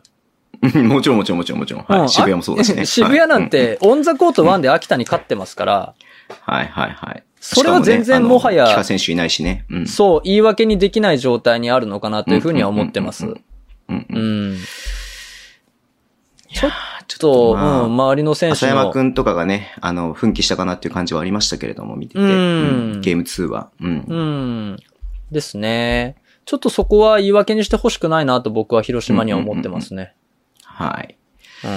うなるほど。。はい古野選手がね、ちょっと最近プレータイムが少ないんで、ん。うん。東京もカークいないですけど、三河に勝ってますからね。確かにね、それはで、うんでかいよね。うんそううんうんうんうんだから全然、だから、そんなチームたくさんあるよ、みたいな。あ、話で。今節から五十嵐圭が復帰しましたね。ああ、よかったよかった。その後怪我するってパターンもあるんで、五十嵐選手って。ちうょんっと心配してたんですけど、全然そんなことなかったですね。まあ、スタメンで出てきて、まあ、プレイタイムが15分なんで、もしかして15分ぐらいの制限があったのかもしれないですけどね、うんチームの中で。ううんんうんうんう。うんはい。パサーとしてかなり頑張ったようまあでもはないイメージありますけどね。でも、ダーラム、あんな、あんないい感じだったって思ったけいどや、ね、見てダてーラムいいっすよ。 まあ滋賀の時も良かったけどさ滋賀の時なんかめちゃくちゃ良かったんで。新潟来てからそこまでじゃないかな、みたいな、合ってないかな、みたいな部分もちょっと感じてたんだけれども。いまあ、ダウーラォムシュ良バかーっンた選手に比べるとね。そうそう、ウォそれはッシュバーンはなんかあったんもうですけどすぐにフィットして、もうね、すごういん核な感じがしたけれどもさ。ううんん。まあ、アレンもよ良かったし、えーはいダーラムも良かったし、っていう風に見える試合でしたね。はいうん一ゲーム目良かったっまあすね特にゲーム2は、うん、特に新潟の良さがよく見えたって感じですね。ゲーム2は、ちょっとす、ね、あの、3の18%広島っていうのもあり、はい。で、まあちょっとずらずら言っていくと、まあうん。 2点は66%新潟が決め、うん広島52%となり、うんで、スリーポイントも、広島18%に対して、えー、新潟が46%。すごいね。これはすごい、ね。厳しちい。厳46%。しい。はい。うん能見くんが4分の3。はい。うウーん、厳しい、ね。ォッシュバーン3分の2。林くんも4分の2。はい。池田くんも4分の厳2し。はい。ギャーギャみんーなゾ入りましーたンがね崩されてる。そうね。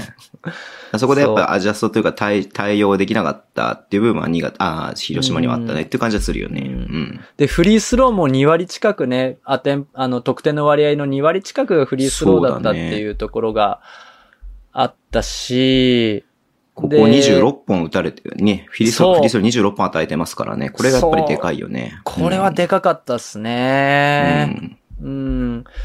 で、オフェンスリバウンドとかはよ相変わらず良くて、うん、特にそんなに差はなくて、はいはいはいえーうん、ターン、ターンオーバーも14%、14.7%広島と、新潟が16.7%なんで、むしろ新潟の方が多い割合的には多いっていう形で、もっと言うなら攻撃回数もそれに付随して、広島の方が多かったんですよね。ゲーム1も多かったよね、多分ね。そうですね。ゲーム1も攻撃撃回数は広島の方が多かった。うんで、うんポゼッション的には74回なんですけど、攻撃回数的には80回近くあるんですね、広島はう。んうんううんうん。ん。で、あの、ゲーム1言い忘れましたがゲーム1も80回ぐらいあって、新潟がどっちも71回、72回とかなので、10回近く攻撃の回数の差があるはずなのにといううんうんうんうん。ところっすね。ちょっとゲーム2は 本当に前半でこれも勝負が決まってしまっていて、これはメモがあるんでちょっとね、試合内容について触れていきたいと思うんですけど も、はい、うんお願いします。はい。うん慎太郎メモお願いします。慎太郎メモからいきますと、えー今回、えー広島そんなにフルコートで当たることはなかったっていはいううんうん。試合でしたそうね。だね。うんううん。ん。で、えーっと、オフェンスリバウンドはよく、1クォーターよく取れてて、で、ケネディ選手がめちゃめちゃシュートタッチ良かったっていうところがありますよね。うん。うん。で、え1ーっクォーター、と、ケネディ4分の3だからね、フィールドそはうね。めちゃちめちゃ強かったですね。で、5アウトとか4アウト、またこれもね、5アウト、4アウト中心だったんですけど、セット的には昨日、あの、前、1試合目のこのオーストラリアのモーションオフェンス、僕勝手にオーストラリアのモーションオフェンスって言ってるんですけど、 まあやめて、普通にその、はいはいもうシンプルなピックアンドロール、いけなかったらサイドチェンジしてまたピックアンドロールみたいな、すごくシンプルな戦略になっていったかなと思いますね。うんうんで、最初のスタート3、4分ぐらいはその感じで、えっと、うんうん。で、ドライブ、あい、で、7分ぐらいからセットオフェンスをうんうんうん。使い始めて、あのーまあ、フロッピーみたいな形だったりとか、スクリーンザスクリーナーみたいなの形とか、ちょっとね、変則的なね、スクリーンザスクリーナーを使っていたり、うん、とか、えっと、千葉とかね、そういった、千葉とか渋谷がたまに使うような、リップスクリーンをかけた選手に対して、ウイングに直角に、なんて説明、声で難しいですけどね。直角にまたスクリーンをかけて、ウイングでスリーを打たせるっていうようなスクリーンザスクリーナーのセットを使ったりとか、がちょっと増えてきたのが7うんうんうんうん。分ぐらいからで、えー、広島のディフェンスについては、スタートのまた3分ぐらいで、ちょ、あのー、ピックアンドロールに対してソフトヘッジ、まあ、コンテインとか、うんソフうんうト、んソフトショーとか言われるんですけど、あのーそこでうまくね、二人、つ、2対2で守れてたんですよ、ヘルプなくね。うんうんうんうんうん。守れてたんですけど、この他の選手のディフェンスがちょっとよろしくなくて、確かに。ううんーん、ダーラム選手の、ケネディ選手がボールウォッチしてしまってるシーンがたくさんあって、ボールを見ちゃってほうほうほうて、その背後をダーラム選手がカッティングしてそのままとか、逆に、えっと、うんエチェニケ選手がボールウォッチしてしまって、そのすうん裏を、えーウォッシュバーン選手が飛び込んでそのままスコアとか、うんうんうんうん、ちょっとそういうシーンが見られて、なので7く、7分ぐらいからゾーンにうん。うんうん変えたんですね。うん。で、ゾーンに変えたんですけど、あの、ハハイポストとかでね、結構崩されてるシーン、ウォッシュバーン選手とかに崩されてるシーンが見えて、ハイポストのディフェンスがかなりね、ちょっとね、かなりね、ごめんなさい、広島の2-3がかなり微 妙で、うん。なん言うかならばね、微妙だったわけですね。はいはいはい。あのー、2-3の2の2二人の小さい選手がウォッシュバーン選手についていくんですけど、うあんうんうの、んフリースローラインを過ぎてペイントに入ったぐらいで、インサイドの選手に受け渡さなきゃいけないタイミングうんうんがうんうん絶対出てくるんですよ。うんうんうんうん。そこでインサイドの選手が前に出ないああ。ので、好き放題、ハイポストとか浅いペイントのミドル、ミドルでもないか、ペイントエリアでのショットでやられてしまっている。うーん。うーん、っていうシーンがたくさん、たくさんありまして。なんか、か、簡単に攻めてるな、みたいなイメージあったけど、そういったあれがあったんだね。そう、んハイポストを簡単に取られてるので、うんハイポスト取られるともうゾーンはもうかなり厳しいうんですよ。自由にやられると。そこ絶対空いちゃうんで。うんうんうんうん、それが厳しかったかなと。で、あのー、ケネディ選手、オフェンス、ごめんなさい、オフェンスにまた戻るんですけど、ケネディ選手のタッチがすごく良かったので、うん。うん。そこをデコイに使うプレーっていうのがあっても良かったんですよ。うんうんうんうんうん。で、それを唯一狙ってたのが古野選手で、はいはいはいうんはいはい。例えばピックアンドロールが始まりました。エチェニケ選手とピックアンドロールが始まりましたと。で、えっと、ケネディ選手がトップにバッと走るんですね。うんうんうんうん。すると、シュートタッチがいいからディフェンスは引っ張られるんですよ、どうしても。うんうんうんうんうん。で、そこにパスを目線でフェイク入れて、出すよって見せた瞬間、ディフェンスが慌てて外に出るんです。うんうんうんうん。そうすると、インサイドにスペースができるんで、フノ選手のフローターだったりとか、エチェニケ選手へのパスっていうところが出せてたんですよ。うんうん。ただそれを狙ってるのがフノ選手しかいなかったっていうところかな。うーん。そんな1クォーター、広島の1クォーターでしたね。なるほど。うん。まあ、新潟はもう本当に、今言ったように本当に良かったです。あのーキックアウト。やっぱり林選手のキックアウトが開幕で決まったっていうのがやっぱり大きい。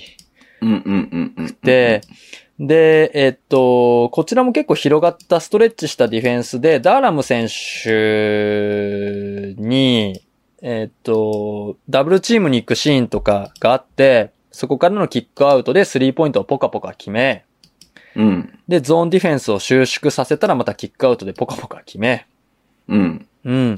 で、ディフェンスも素晴らしくて、あの、アイスのディフェンスをを常にしていたんですけど、あのーなんて言うんでしょうね。ピックアンドロールが始まって、ベースライン側に押し出そう押し出そうっていうディフェンスをしていて、えー、そこがしっかりと決まっていて、全く崩せない。あのーズレが生まれないし、パスコースもない。実はあったんですよ。結構。うん。パスコースうんうんうんうんうん外が全然フリーで、ウイングがフリーで、コーナーがフリーでっていうシチュエーションはあったにもかかわらず、そこになぜかパスが出ない。うんうん。はいはいはいはい。ドフリーアントップでとかって思いながら見ていたんですけどね。うんうんうん。この傾向は、えっと、2クォーターも続きます。ほうほうほうほう。 2クォーターも続いて、あの、辛いオフェンスをして、広島はして、新潟はさせて、で、また、た、ね、あのー、2-3も、今度はね、ポップアウトを絡めたりなんかしてね。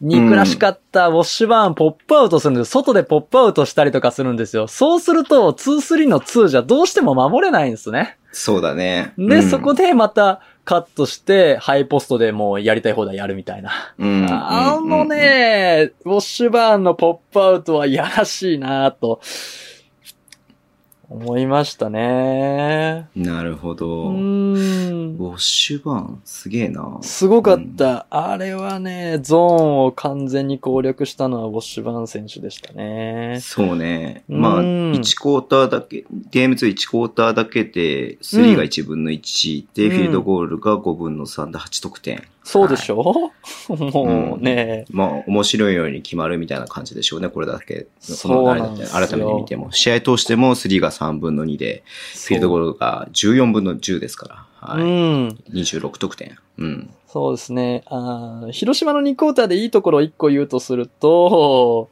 田渡選手はいはがいはいはい2クォーター出てきて、ピックアンドロール、またピカの話なんですけど、あの、う時差をつけて、トラッタン選手速いんで、エチェリケ選手がこう、後ろをつくような形になるんですよ。うんうんうんうん。そうすると、絶対に一人で二人を守れない 2on1 の状況ができるので、アイスも崩せて、うん、うエんチェリケ選手にパスが出て、うんうんうん。っていい形が生まれていたポゼッションがいくつかあって、まあでもやっぱりキックアウトが出ないなっていう。うん なるほど。そこだ けね。なぜそこだけね出ないとフリーになってんね。みんなフリーなのにねっていそうそううんそうそう。手挙げてるやんっていうね。はいはい。うーん、ねえ、ちょっとそこが、から、噛み合ってくると面白いのかなと、思いましたね。なんかちょっと意地になってるのかなとも思えるぐらいなるほど、なるほど。だったなと思いますね。わかりました。ありがとうございます。はい。広島ブースターの皆さん、反論のお便り待ってます。ぜひ。そうじゃないよっていうお 便り。僕も、あの、あの、そういう話を聞きたいので。ははい。そうだよね。はい本当に聞ぜきひたいお待ちしてます。い。お待ちしてまます。す。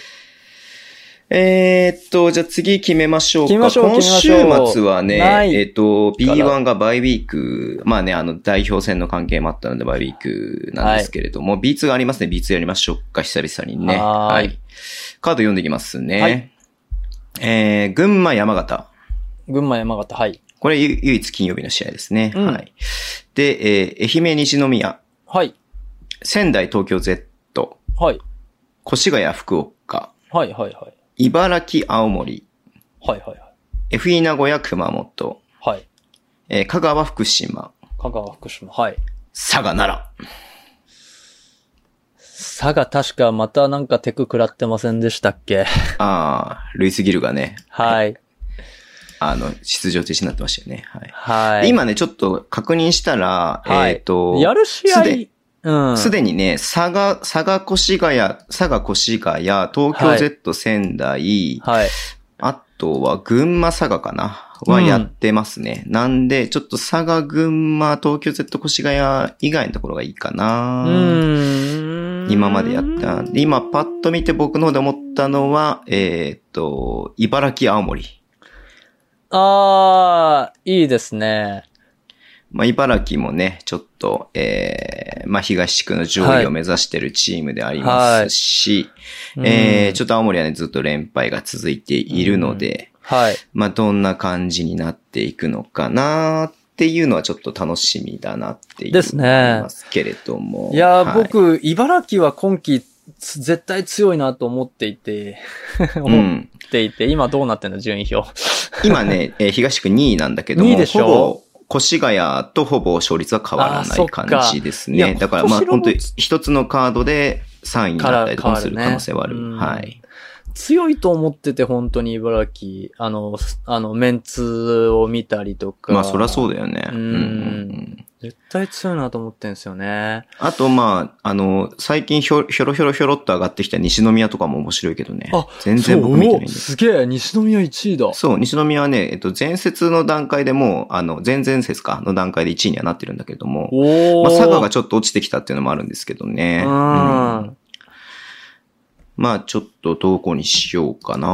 まうあ、ん西宮だったらば愛媛。で、愛媛も結構面白くて、えっと、最下位ではあるんですけど、はい。えーっと、佐賀に勝った り、えー茨城に勝ったり、ああと仙台に勝ったりとかもしてるんですよ。うん。あと、このなる間ほど熊本にも勝ったか。うんうんうんうん。ーやばい。大物食いなんですね。上位陣を、そうそう、上位陣を食ってるたりとかもするんで、はい。面白いんですよね。面白そうですね、まあ、それは。なんでちょっと、まあ、西宮、愛媛でもいいかなとも思うかな。ああ、迷う。これズボンさん決めてください、マジで。こ れは、迷う。マジで迷う。いやでもねどっちらでもいいな。茨城、茨城の方がやっぱ、マーク・トラソリーニもいるんで。あそっかうんちょっブとースター茨として城と、はねあと青森はね、モンちゃんもいるんで。あ、そっうんか。じゃ改あめてそうししまっしょうかり見たいなっていうのはやっぱありますよね。はい。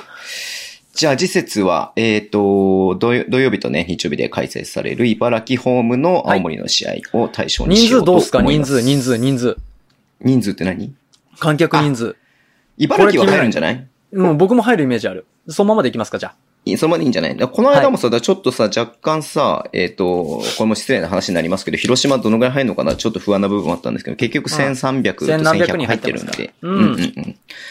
茨城一応見とこうか前節のあ。茨城ホ前節ーム。ホーム。えーあ、うん、ちょっと待ってね。茨城ロボッツ。やろう。茨城だってね、アダストリアミ、ミトそう、アダストリアミッド。はい。大きい会場ですもんね。うんいい会場っすよねうんあれ。行ったことない。オールスターで行くつもりだったんだけど、オールスターなくしたうんな。え、ちょっと待ってね。前回の1月の試合は、香川戦はい。 992人。あー、まあでもいいとこじゃないですか。いいかなうん、うんいいんじゃないですか。別に倍にするほどでもないし。そうだね。1.5倍とかもめんどくさいしね。うんうんうんまあいいでしょう。じゃあそのまま行きましょうか。はい。じゃあでは次節は、えー、茨城ホームの、えーっと、青森戦を見ましょうか。はい。はい。よろしくお願いします。お願いします。す。じゃあ次のコーナーに行こうと思います。はい。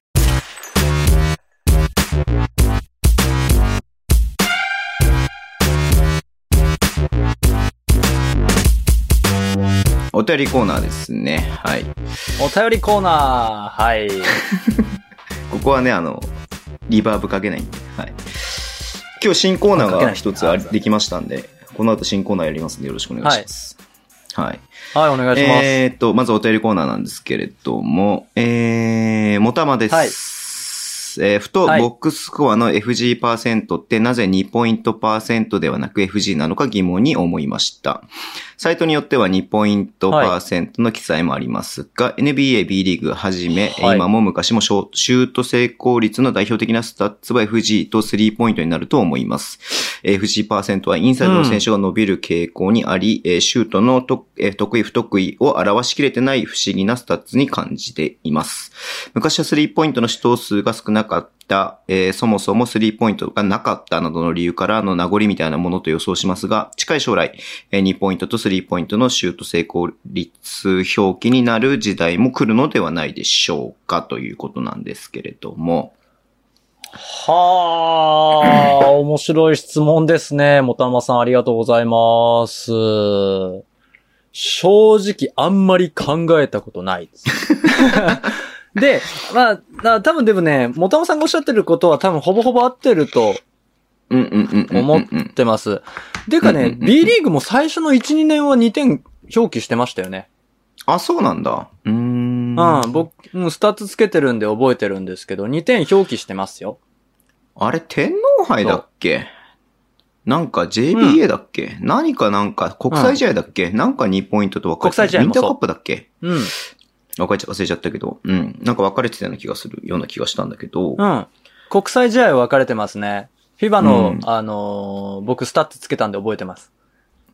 うんうん。絶対にさ、ワールドカップ分かれてた方が分かりやすいよね。そうですよね。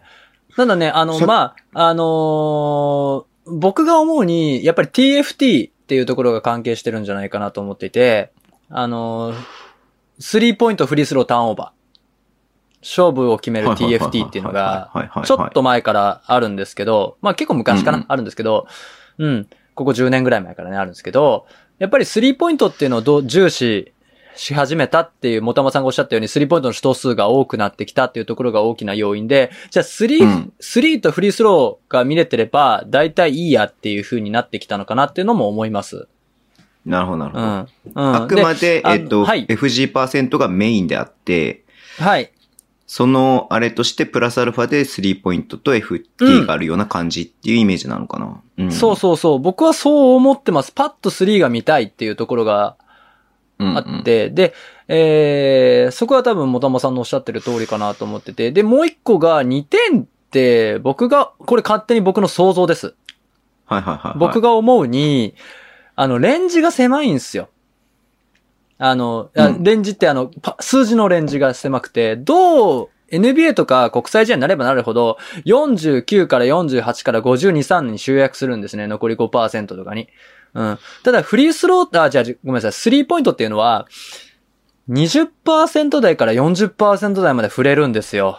なるほど、なるほど、なるほど。だから、より大事というか、勝負を分けるというか、あのーうんうそこはもう分かった。2点はもうだいたい50%ぐらいでしょと。どう頑張っても55とか60とかっていうのは、レベルが上がれば上がるほどないと。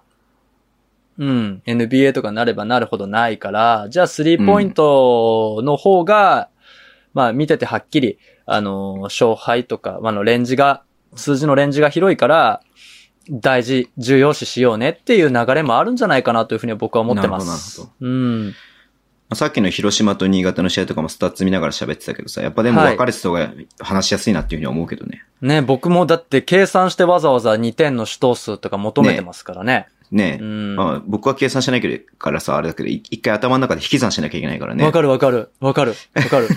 えっと、だから彼そうのなるもんね FG が6本決めてて3が4本だからやんなきゃいけないですもんね。うんうんうん。それこそゲーム1の林くんなんかはさ、そうスリーポイントは4本外してる、あ、6本ん ?4 本、4本ん ?6 本外してるけど、4本か。うん。外してるけれども、そう。結局、そう FG ではさ、外してる数が多く見えるけれども、実際につ2ポイントは100%出てるわけだから、いそう。や、分けといてもらった方が、まあ見やすいかなっていう気はするけどね。うんん2ポイント100点、100%だよっていうのは見せたいですよね、うんやっぱりね。それは思いますね。で、あと、プラスマイナスのスタッツが出ないからね。あーね。それは出してほしいなっていうふうに思うよね、公式サイトで。うんプラスマイナスってどのプラスマイナスのお話されてますあ、特あオンコートのプラスマイナス。あーリアルプラスマイナスみたいな話ですかね。だからその選手がコートに立ってた時間帯、あープラスになってるかマイナスになってるかっていうやつあー NBA とかだったら絶対出るじゃん。あの、あれね楽天 NBA とかでも出てるから。うん。あれね、そもそも確か ESPN かが持ってるスタッツで、計算式公開されてねえんじゃねえかな、確か。あのね、取ってるよ、B リーグも。あ、そうなんですかあ B れリーグもあの、メディア向けのえスタッツ表にはプラスマイナス乗ってくるし、あ、じゃあシンプルなプラスマイナスか。リアルプラスマイナスじゃなくて、ただのプラスリマアイナルスプラスマイナスって何あ、リアルプラスマイナスっていうのは、えっ、と、ESPN っていう放送局がうん、もう知ってるよ。うん、知ってる計算して。るうんうんスタッツなんですよ、NBA で。うんうんうんうん。それね、計算式公開されてないです。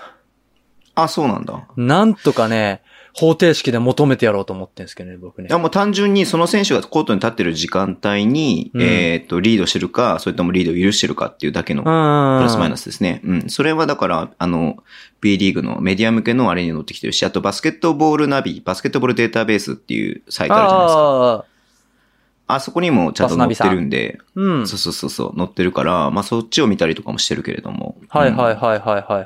はいあ、そっか。それプラもスとにね、こその、やっぱ選手の必修、その選手がさ、やっぱ効果的にね、いるかどうかっていう指標には間違いなくなるから、うんそれこそさ、YouTube の中で話してるけどさ、EFF なんかよくよっぽど僕は、なんかその選手の指標,、指標になるなっていうふうに思ってる数字なんですよね、プラスマイナスって。うんうんうんうんうんだからそれは見たいなっていう、あの、公式サイトで見れたらいいなっていうふうには思ってるけどね。うん。でもそのプラスマイナスの話しちゃうとちょっと深くなっちゃうんですけ ど、だからね、だから、例えばね、例えばすげえディフェンダーがいたとするじゃないですか。すげえディフェンダーがいたとして、じゃうあ、んその選手についてるマークマンをコーナーでほっといたら、その選手のディフェンス活かせないから、プラスマイナスに反映されてるような、されてないような微妙な立ち位置になるんですよ。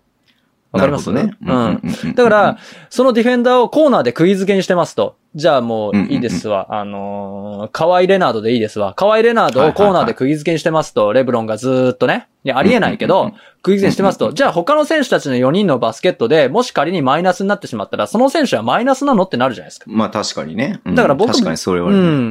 もうプラスマイナスは、まあそう、だから、極論ですけどね。だから、うんまあ参考程度でいいんじゃないかなと僕は思ってなます。るほど、なるほど、なるうほん。ど。わ、かりました。はい。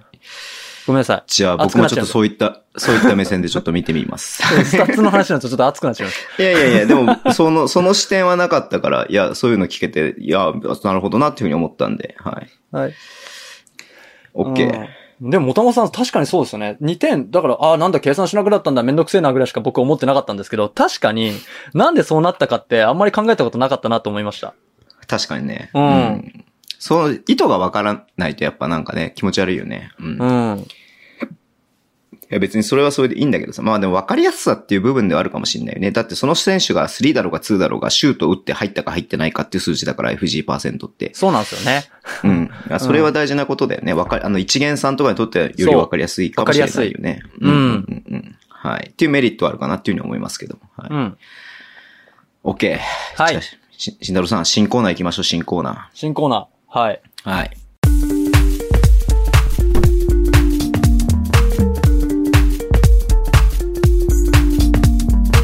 ミステリーコーナーよいしょーねついにコーナーになったでし僕ょが余談、余談として言ってやっていたミステリーコーナーなんですけれども、 はい。僕が聞きたくて慎太郎さんに聞いてたミステリーコーナーなんですけども、はえいー晴れてこの度、えー新コーナーとして独立することになりました。なりました。あおめりでとがとうごうござざいいますます。ありがとうございます。というのはも、というのも、ここになぜかお便りが2つ来てます。い。よっしゃー、おらーね。はい、はい、はい、はい、はい、はい。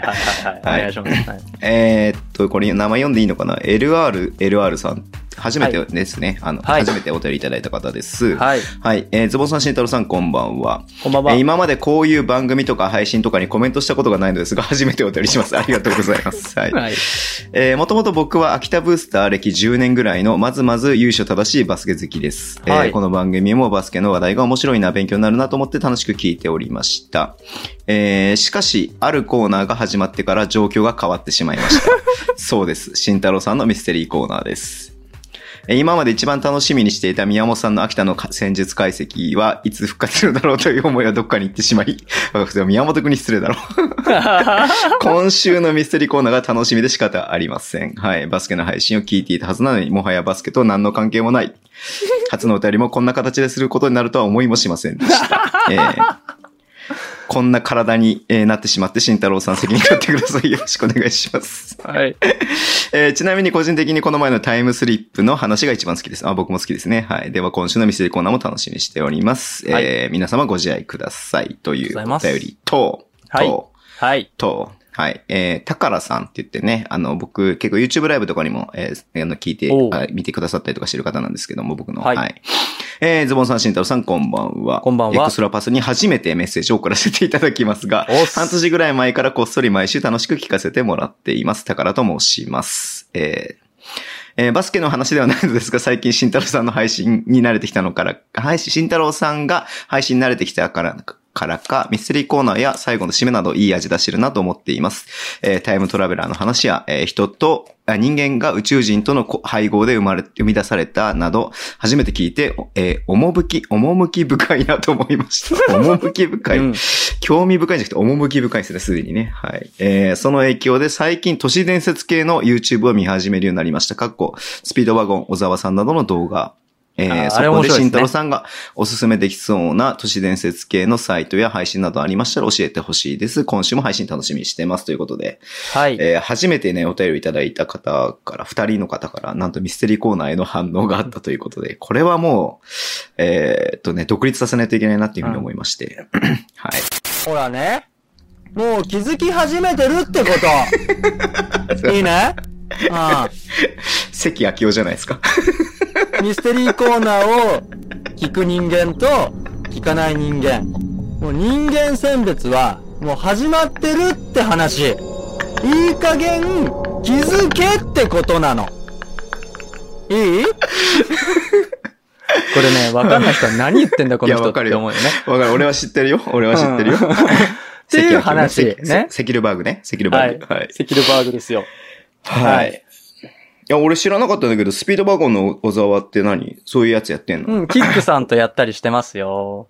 誰キックさんって。サイキック芸人のキックさごめん、俺松本キックしか知らなかったわん。い。や、もう懐かしいな、 もう。懐かしいな。うんハウス加賀屋と。ハウス加賀屋でし松本ょうん。キックえー、そうなんだ。サイキックさん、はそもそも知らないわ。ごめんなさい。はい。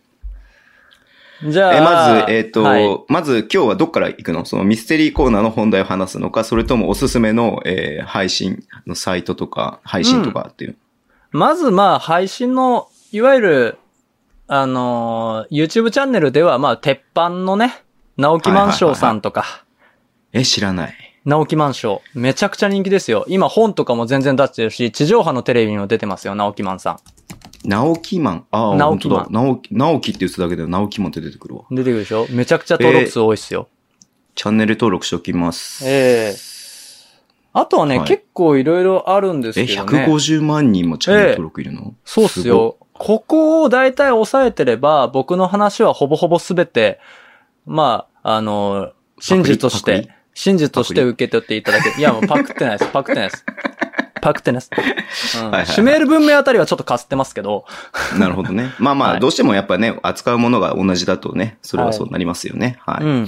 まずは直木マンションさんで入門していただいて、他のにはい行。くっていうのちょがっと、今僕もチャンネル登録しました。はい。ええい一日見てられますよ。へえ。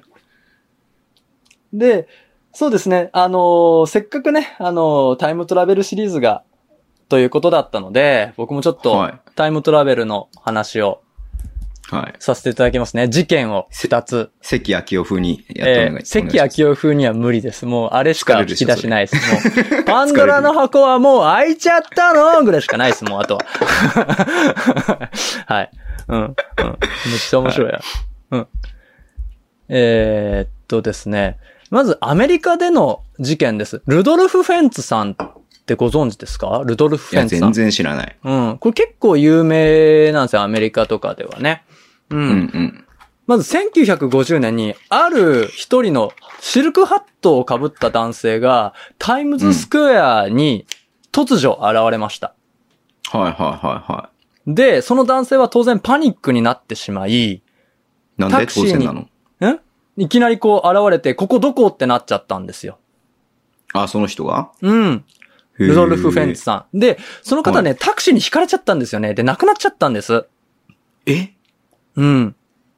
何そのいきなり悠々白書みたいな始まり方。ね、あの、お化けになって幽霊探偵になったわけではないんです けど、うん。霊界探偵か。うん。はいなったわけじゃないんですけど、ちょっと30歳ぐらいの方が亡くなってしまって、うん。ただね、あの、シルクハットを被って、マントを着た。19世紀に流行したものという形だったんですが、年齢は若かったと。はいはいはで、その人の持ち物とかいろいろ探してみたんですけど、そこにですね、明らかに昔の紙幣、そして今は存在しない馬小屋の領収書、い。ほうほうほうほ。そうして、えっと、50セントかなんかのドリンク引換券みたいなのが入ってて、はいはいはい。そこ。にルドルフ・フェンツと書かれた名刺まで入ってたんですよ。うーん。で、えー、さらに、えっと、その人のポケットには、あの、手紙が入ってました。1876年の消印が入った、ルドルフ・フェンツ宛ての手紙が入ってはいはいはいはい。いたんですね。うん。で、警察も調べてはみたんですが、全く意味がわかりませんと、誰ですかこの人ってなって、あの、行方不明捜査官のね、有名な方が、ルークなんとかさんっていう方だったかなごめんなさい。ちょっとそこ怪しいんですけど。ルークエヴァンスルークエヴァンスさんがいらして、ルークエヴァンスさんが今身元を頑張って調べた んです。そしたら、はいはいはい。あのー古いね、あの、電話帳に、ルドルフ・フェンツさんっていう方の名前があるのを見つけたんですね。うーうんん。で、そこまだね、電話かけてみたんですよ。うんはい。その、名刺に入った住所とかも行ってみたんですけど、全然違うところで誰もいなかったんで、あの、すがる思いで、あの、同姓同名さんに電話をかけてみたんです。ふんふんふんふんふんそしたら、あの、ルドルフ・フェンツさんの、えっとね、息子の奥さんっうん。ていう方と、出会っ、あの、がご存命でお話しすることができましたと。はいはいはい。うん。で、えっと、その、ルドルフ・フェンツさんご本人は、1876年に、うん。ちょっとタバコ買ってきます、と言ったまま行方不明になっていましたと。わあ、めっちゃ鳥肌立つそういうの。うん。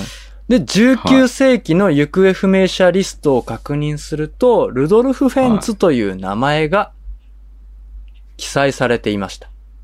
はいはいはい。なので、このルドルフ・フェンツさんは1876年から1950年になぜかタイムスリップしてしまい、惹かれて亡くなってしまったんじゃないかほという話になってて、で、さすがにこれを長所にまとめることはできなくて、そのうんルーク・エヴァンスもね。なので、あの、身元不明と、行方不明のままですと、身元不明のは。事件という風になってるんですけど、その、うんし捜査資料なんかを見ると、確実にこの人はタイムスリップしたんだろう、と言ってもおかしくないうもはいの。がね、残っていますと。このルドルフ・フェンツさん、これアメリカでは結構有名なんですけど、日本ではあまり知られてないのかなというところうんで。すね。で、えっと、もう一個、あの、アンドリュー・カールシンってご存知ですか全然知らないです。マジですかアンドリュー・カールシンさん結構まあこれも日本では結構有名だと思うんですけど、はい。で、これもタイムスリップなんですけど、あの、2002年、3年かなに、あのーある男が FBI に捕まったんですよ。うんうんううんん。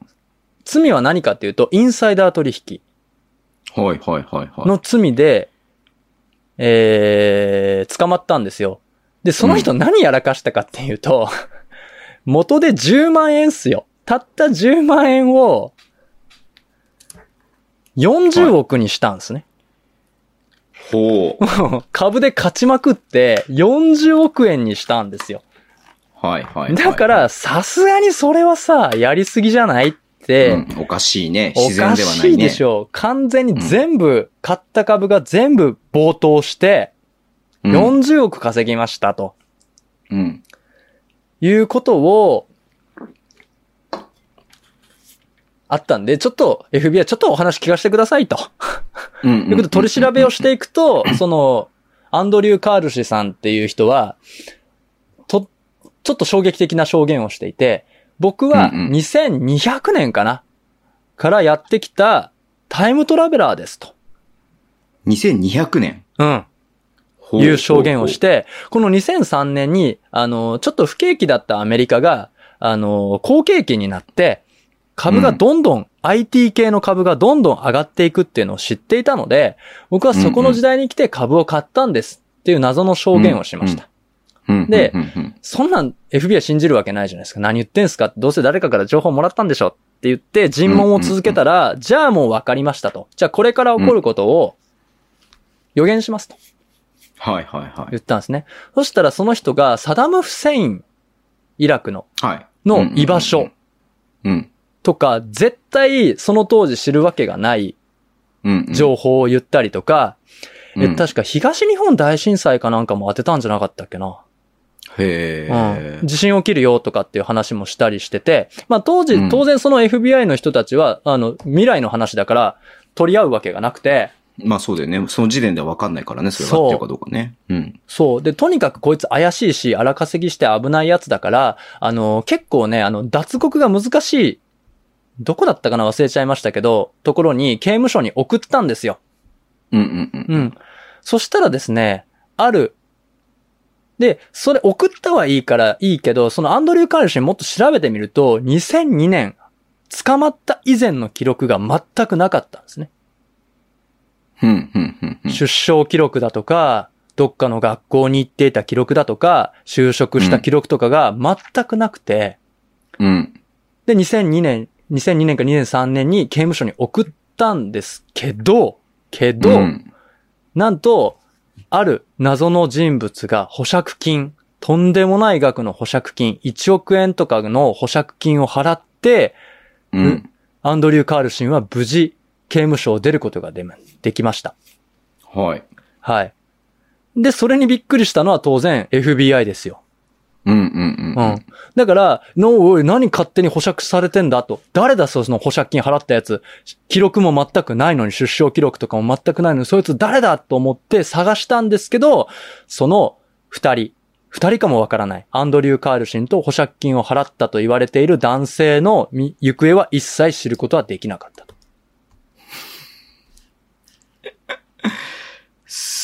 いう事件があるんです。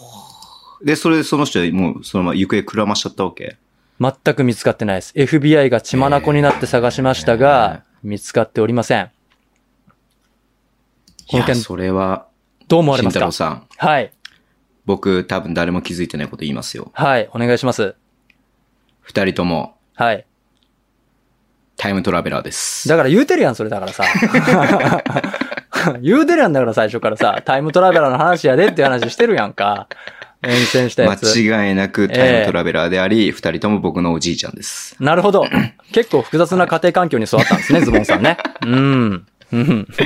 いやー、すごいね。だから、なんだろう。慎太郎さんがなんかこの間のさ、タイムトラベラーの時さ、まあここまではまあよくある話ですよみたいなこと言ってたけどさ、はい。まあ、結構あるんだね。ありますよ。でね、この話、うんさらに展開があって、この二つの話、共通してることなんかわかりますこの二つは共通してるんです。共通うん。全然見つけらんない共通項が。わかりませんうん。正解言っちゃいますと、はい。この二つの話、フェイクニュースです。はい。まんまと騙された。手が込んだフェイクニュースだったんですよ。へいえ、そうなんだ。最初のルドルフ・フェンツさんの話は、その前年に発売された SF 小説の話から作られた創作で、あるメディアがこれは真実だと報道してしまったことから大きく広まりました。なるほど。うん。で、さらにアンドリュー・カールシンは結構立ちが悪くて、これね、やりぴー都市伝説で、やっちゃったんです、これ。散うん々、散々モノマネしちゃうんだそうかでらすね、すいません。あの、やりすぎ都市伝説で、思いっきりやっちゃったんです、これ。へえ、そうなんだ。で、ヤフーニュースにも載ったんです、これ。なるほど、なるほど、なるほど。うん。だから、結構みんな信じてる人が多いんですけど、ネタ元を調べてみると、要は日本でいう虚構新聞ってわかりますあ、あるね。うんうんまあちょっとあれはギャグっぽい部分があるけどね。そう。で、うんそれの、あの、ゆウィークリーワールドニュースだったかなっていうはいはい、虚構新聞、アメリカ版虚構新聞で取り上げられたネタ記事だったんです。へえ、うそんうなんだ。うん。だから日本ではここまで調べてる人いないから、意外と信じてる人も多い。なるほどね。で、ということは、例えば、メディアがこれは真実です。もしくはテレビ確がかに真実ですって言ってしまった確かにものには、いとも簡単に人間は騙されてしまうという都市伝説です。なるほど。はいそういうことね。そういうことですよっごいこれ、ポッドキャストで伝わんないけど、慎太郎さんがめっちゃドヤ顔してるけどね、に え、どやいやー、すごい。いや、それは、あれだね。 なんだろう。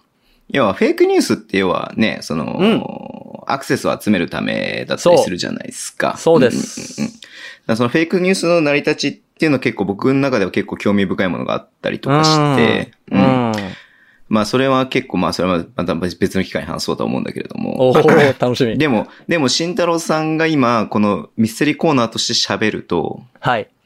さも本当かのように僕は感じて、おーはいなるほどね、そうだね、そうだねっていうふうに聞いてたからね、やっぱりね。ですよね。僕今多分ネタバラしなかったら、もしかしたら何人か本当だと思っちゃったかもいしやれいなや、いです全よ然ね。思ってるよ、普通に。ううんん。だって、うんまずその布石があるからね、この間の、あの、そうタイムトラベラーの。あのあれは話マジです。あれはマジの話。うんいや、でも僕たちの中でやっぱり、渚はタイムトラベラーだっていうあ説が、あるね。あるね。はい、あるねあるじゃないですか。これだけ、あの、予想を当ててきてるんで。うん。インサイダーか。もしくは、うん。もしくは B リーグの結果を操ってる人がどっちかだあよあねっていそううです話だね。よイね。ンサイダー疑惑ありますよね、正直。はい。林翔太郎行ってこいっつっ てね。川崎からこいやういや資格が送いやいや送られいやいて。やうんい やいやいや。全然、あの、彼女にとって何も得るものはないでしょ、そっ から。確かに、確かに、確かに。いや、面白いな面白いですよねそっかそっか。うん。いや、結構だ、その、なんだろう。うん結構僕見るのはやっぱりその未解決事件とか、はい。神隠しとかさ、そそううだいうの結構あよねあーわるかじるゃん失踪事件とか。わうんかる。うんそういうの好きでやっぱ結構見るけ。あと、うんまあその、やっぱその、ね、それこそ、な、まあまあまあ、まあ、あえてこういう名詞出すけど、オウム真理教とかさ、はいはいはいはい。そういう洗脳だったりとうんうんかうん、そういうのはすごい好きで、日本のやつは特に見るけど、あんま海外の方はそんなに見ないからさ、ううんんだ。からそういうのを聞くと面白いなっていうふうに思いますけ私どね。もいけますよ。日本三大コールドケースの話とかね。あるじゃないで何すか。コールドケースって。あの、要は迷宮入りってこと。あの、スーパーナンペイとか。。あーあー、南平ね。うんナンペイと八王子のか、ね、世田谷のやつとか。世田谷一家殺人事件。はい。そうそうそうそうそう。うん、そっちも全あり然。ますうよん。うん神隠し面白いですよね。女子高生が神隠しにあって神社でひょっこり現れた事件とかあるじゃないですか。え、あの、境内の中で生活してそうるそうそうそうう。そうそうそうそうそうそうそうそうそう。え、あれはあれでしょだって、うあのー単純に、はい。家出でしょ、家出。だと思うんですけど、うんその周りの、ではどうやって生活したのかっていうのが全く分かってないんですよ。本人も自白してないし、自供してないし。ああ、確かにね。うん、食べ物どうしたのかとかも全然分かってない。周りの田畑が荒らされた形跡も全くないし、でもなんか水だけで生きてたっていう説じゃないあれは。うん、そうですね。果たしてどうなのって。体重もめちゃめちゃ減ってたし、みたいうな。ん。うんでも、その捜索も何十人体制で捜索して、境内も見たって言ってんすよ。あ、そうなんだ。えうんじゃあどっかにかくまわれてた可能性もあるってことか。可能性もありますだよってね。自宅から400メートルぐらいのところにいたんだもんね。そう、近くですよ、それなりに。そうだよね。うん。しかもなんか、うちからちょうどさ、300メートルぐらいのところにさ、神社があってさ、はい。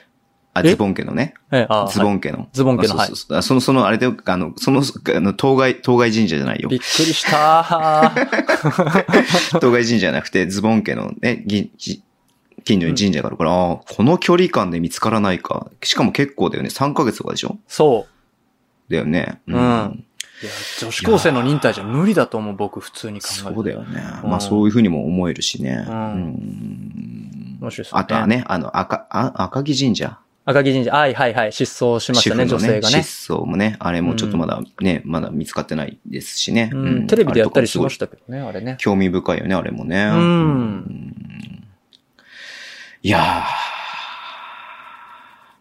ー。なるほど。はいはい。ミステリーコーナーでございました。 じゃあミステリーコーナーいいのこれ。いいんじゃななんいでかすか。別でやった方がいいんじゃないのこれ。 大丈夫です、大丈夫です大丈夫です。エクストラこれぐらパいがスちかょっとら、さらにコーナーから切り離して、エクストラパスのポッドキャストからも切り離しいや、て、エクストラパスのポッドキャストだから、だから、いいブレイクになる んですよ。あ、こんなぐらいでいいってそこうとね。。はいあ、これが始まったらもう終わりだなで止める人もいるだろう し、ね。あ、もう終わりだ、バッキの話ねえや、もう、いいきっかけ ですよ。なるほど、なるほど。うんはい。まあ、これを切り、き切り離して別のポッドキャストやるかって言ったら多分やらないってや話らないでですしからょね。はい。な、ぜひ、あの、だから、タカラさんとか、LRLR さんとかがね、あの、別で慎太郎さんを口説いてどうにか、あの、いやいや別いやはいはい、別コンテンツを作っていただければと思いますけども。はいいやー、そんな感じで、今日も結構長くなってね、結局なんか1時間ちょっとで終わるかなと思ってるんだけどね、結局2時間話すっていうね、いつもね。いつものやつです ね。はい。はい。じゃあこの辺で終わりにしたいと思いますけれども。はい。はい。なんか告知的なことありますか今 更。えーっと、お願いですから川崎と三河の記事を読んでください。意外とアクセスが伸びてないっていうそうなんですよ。全話を然伸してびててねないんでね。はい。あの、もしよろしければ、お暇で暇でしょうがないという場合は読んでいただけると助かります。はいは。はいうん。次取材はまだ予定決まってない3月に行こうとは思ってますが、ちょっといろいろあってどうしようかなって感じですね。イベントもやろうと思ってたりするんで、ああ、あの、あれで、オンラインで。うん、オンラインでやろうと思ってるんでぜ。ひぜひ、ぜひぜはいひやってください。楽しみにしてますんで、僕も。ははいい。よよし。じゃあ今日終わりにしましょう。はい。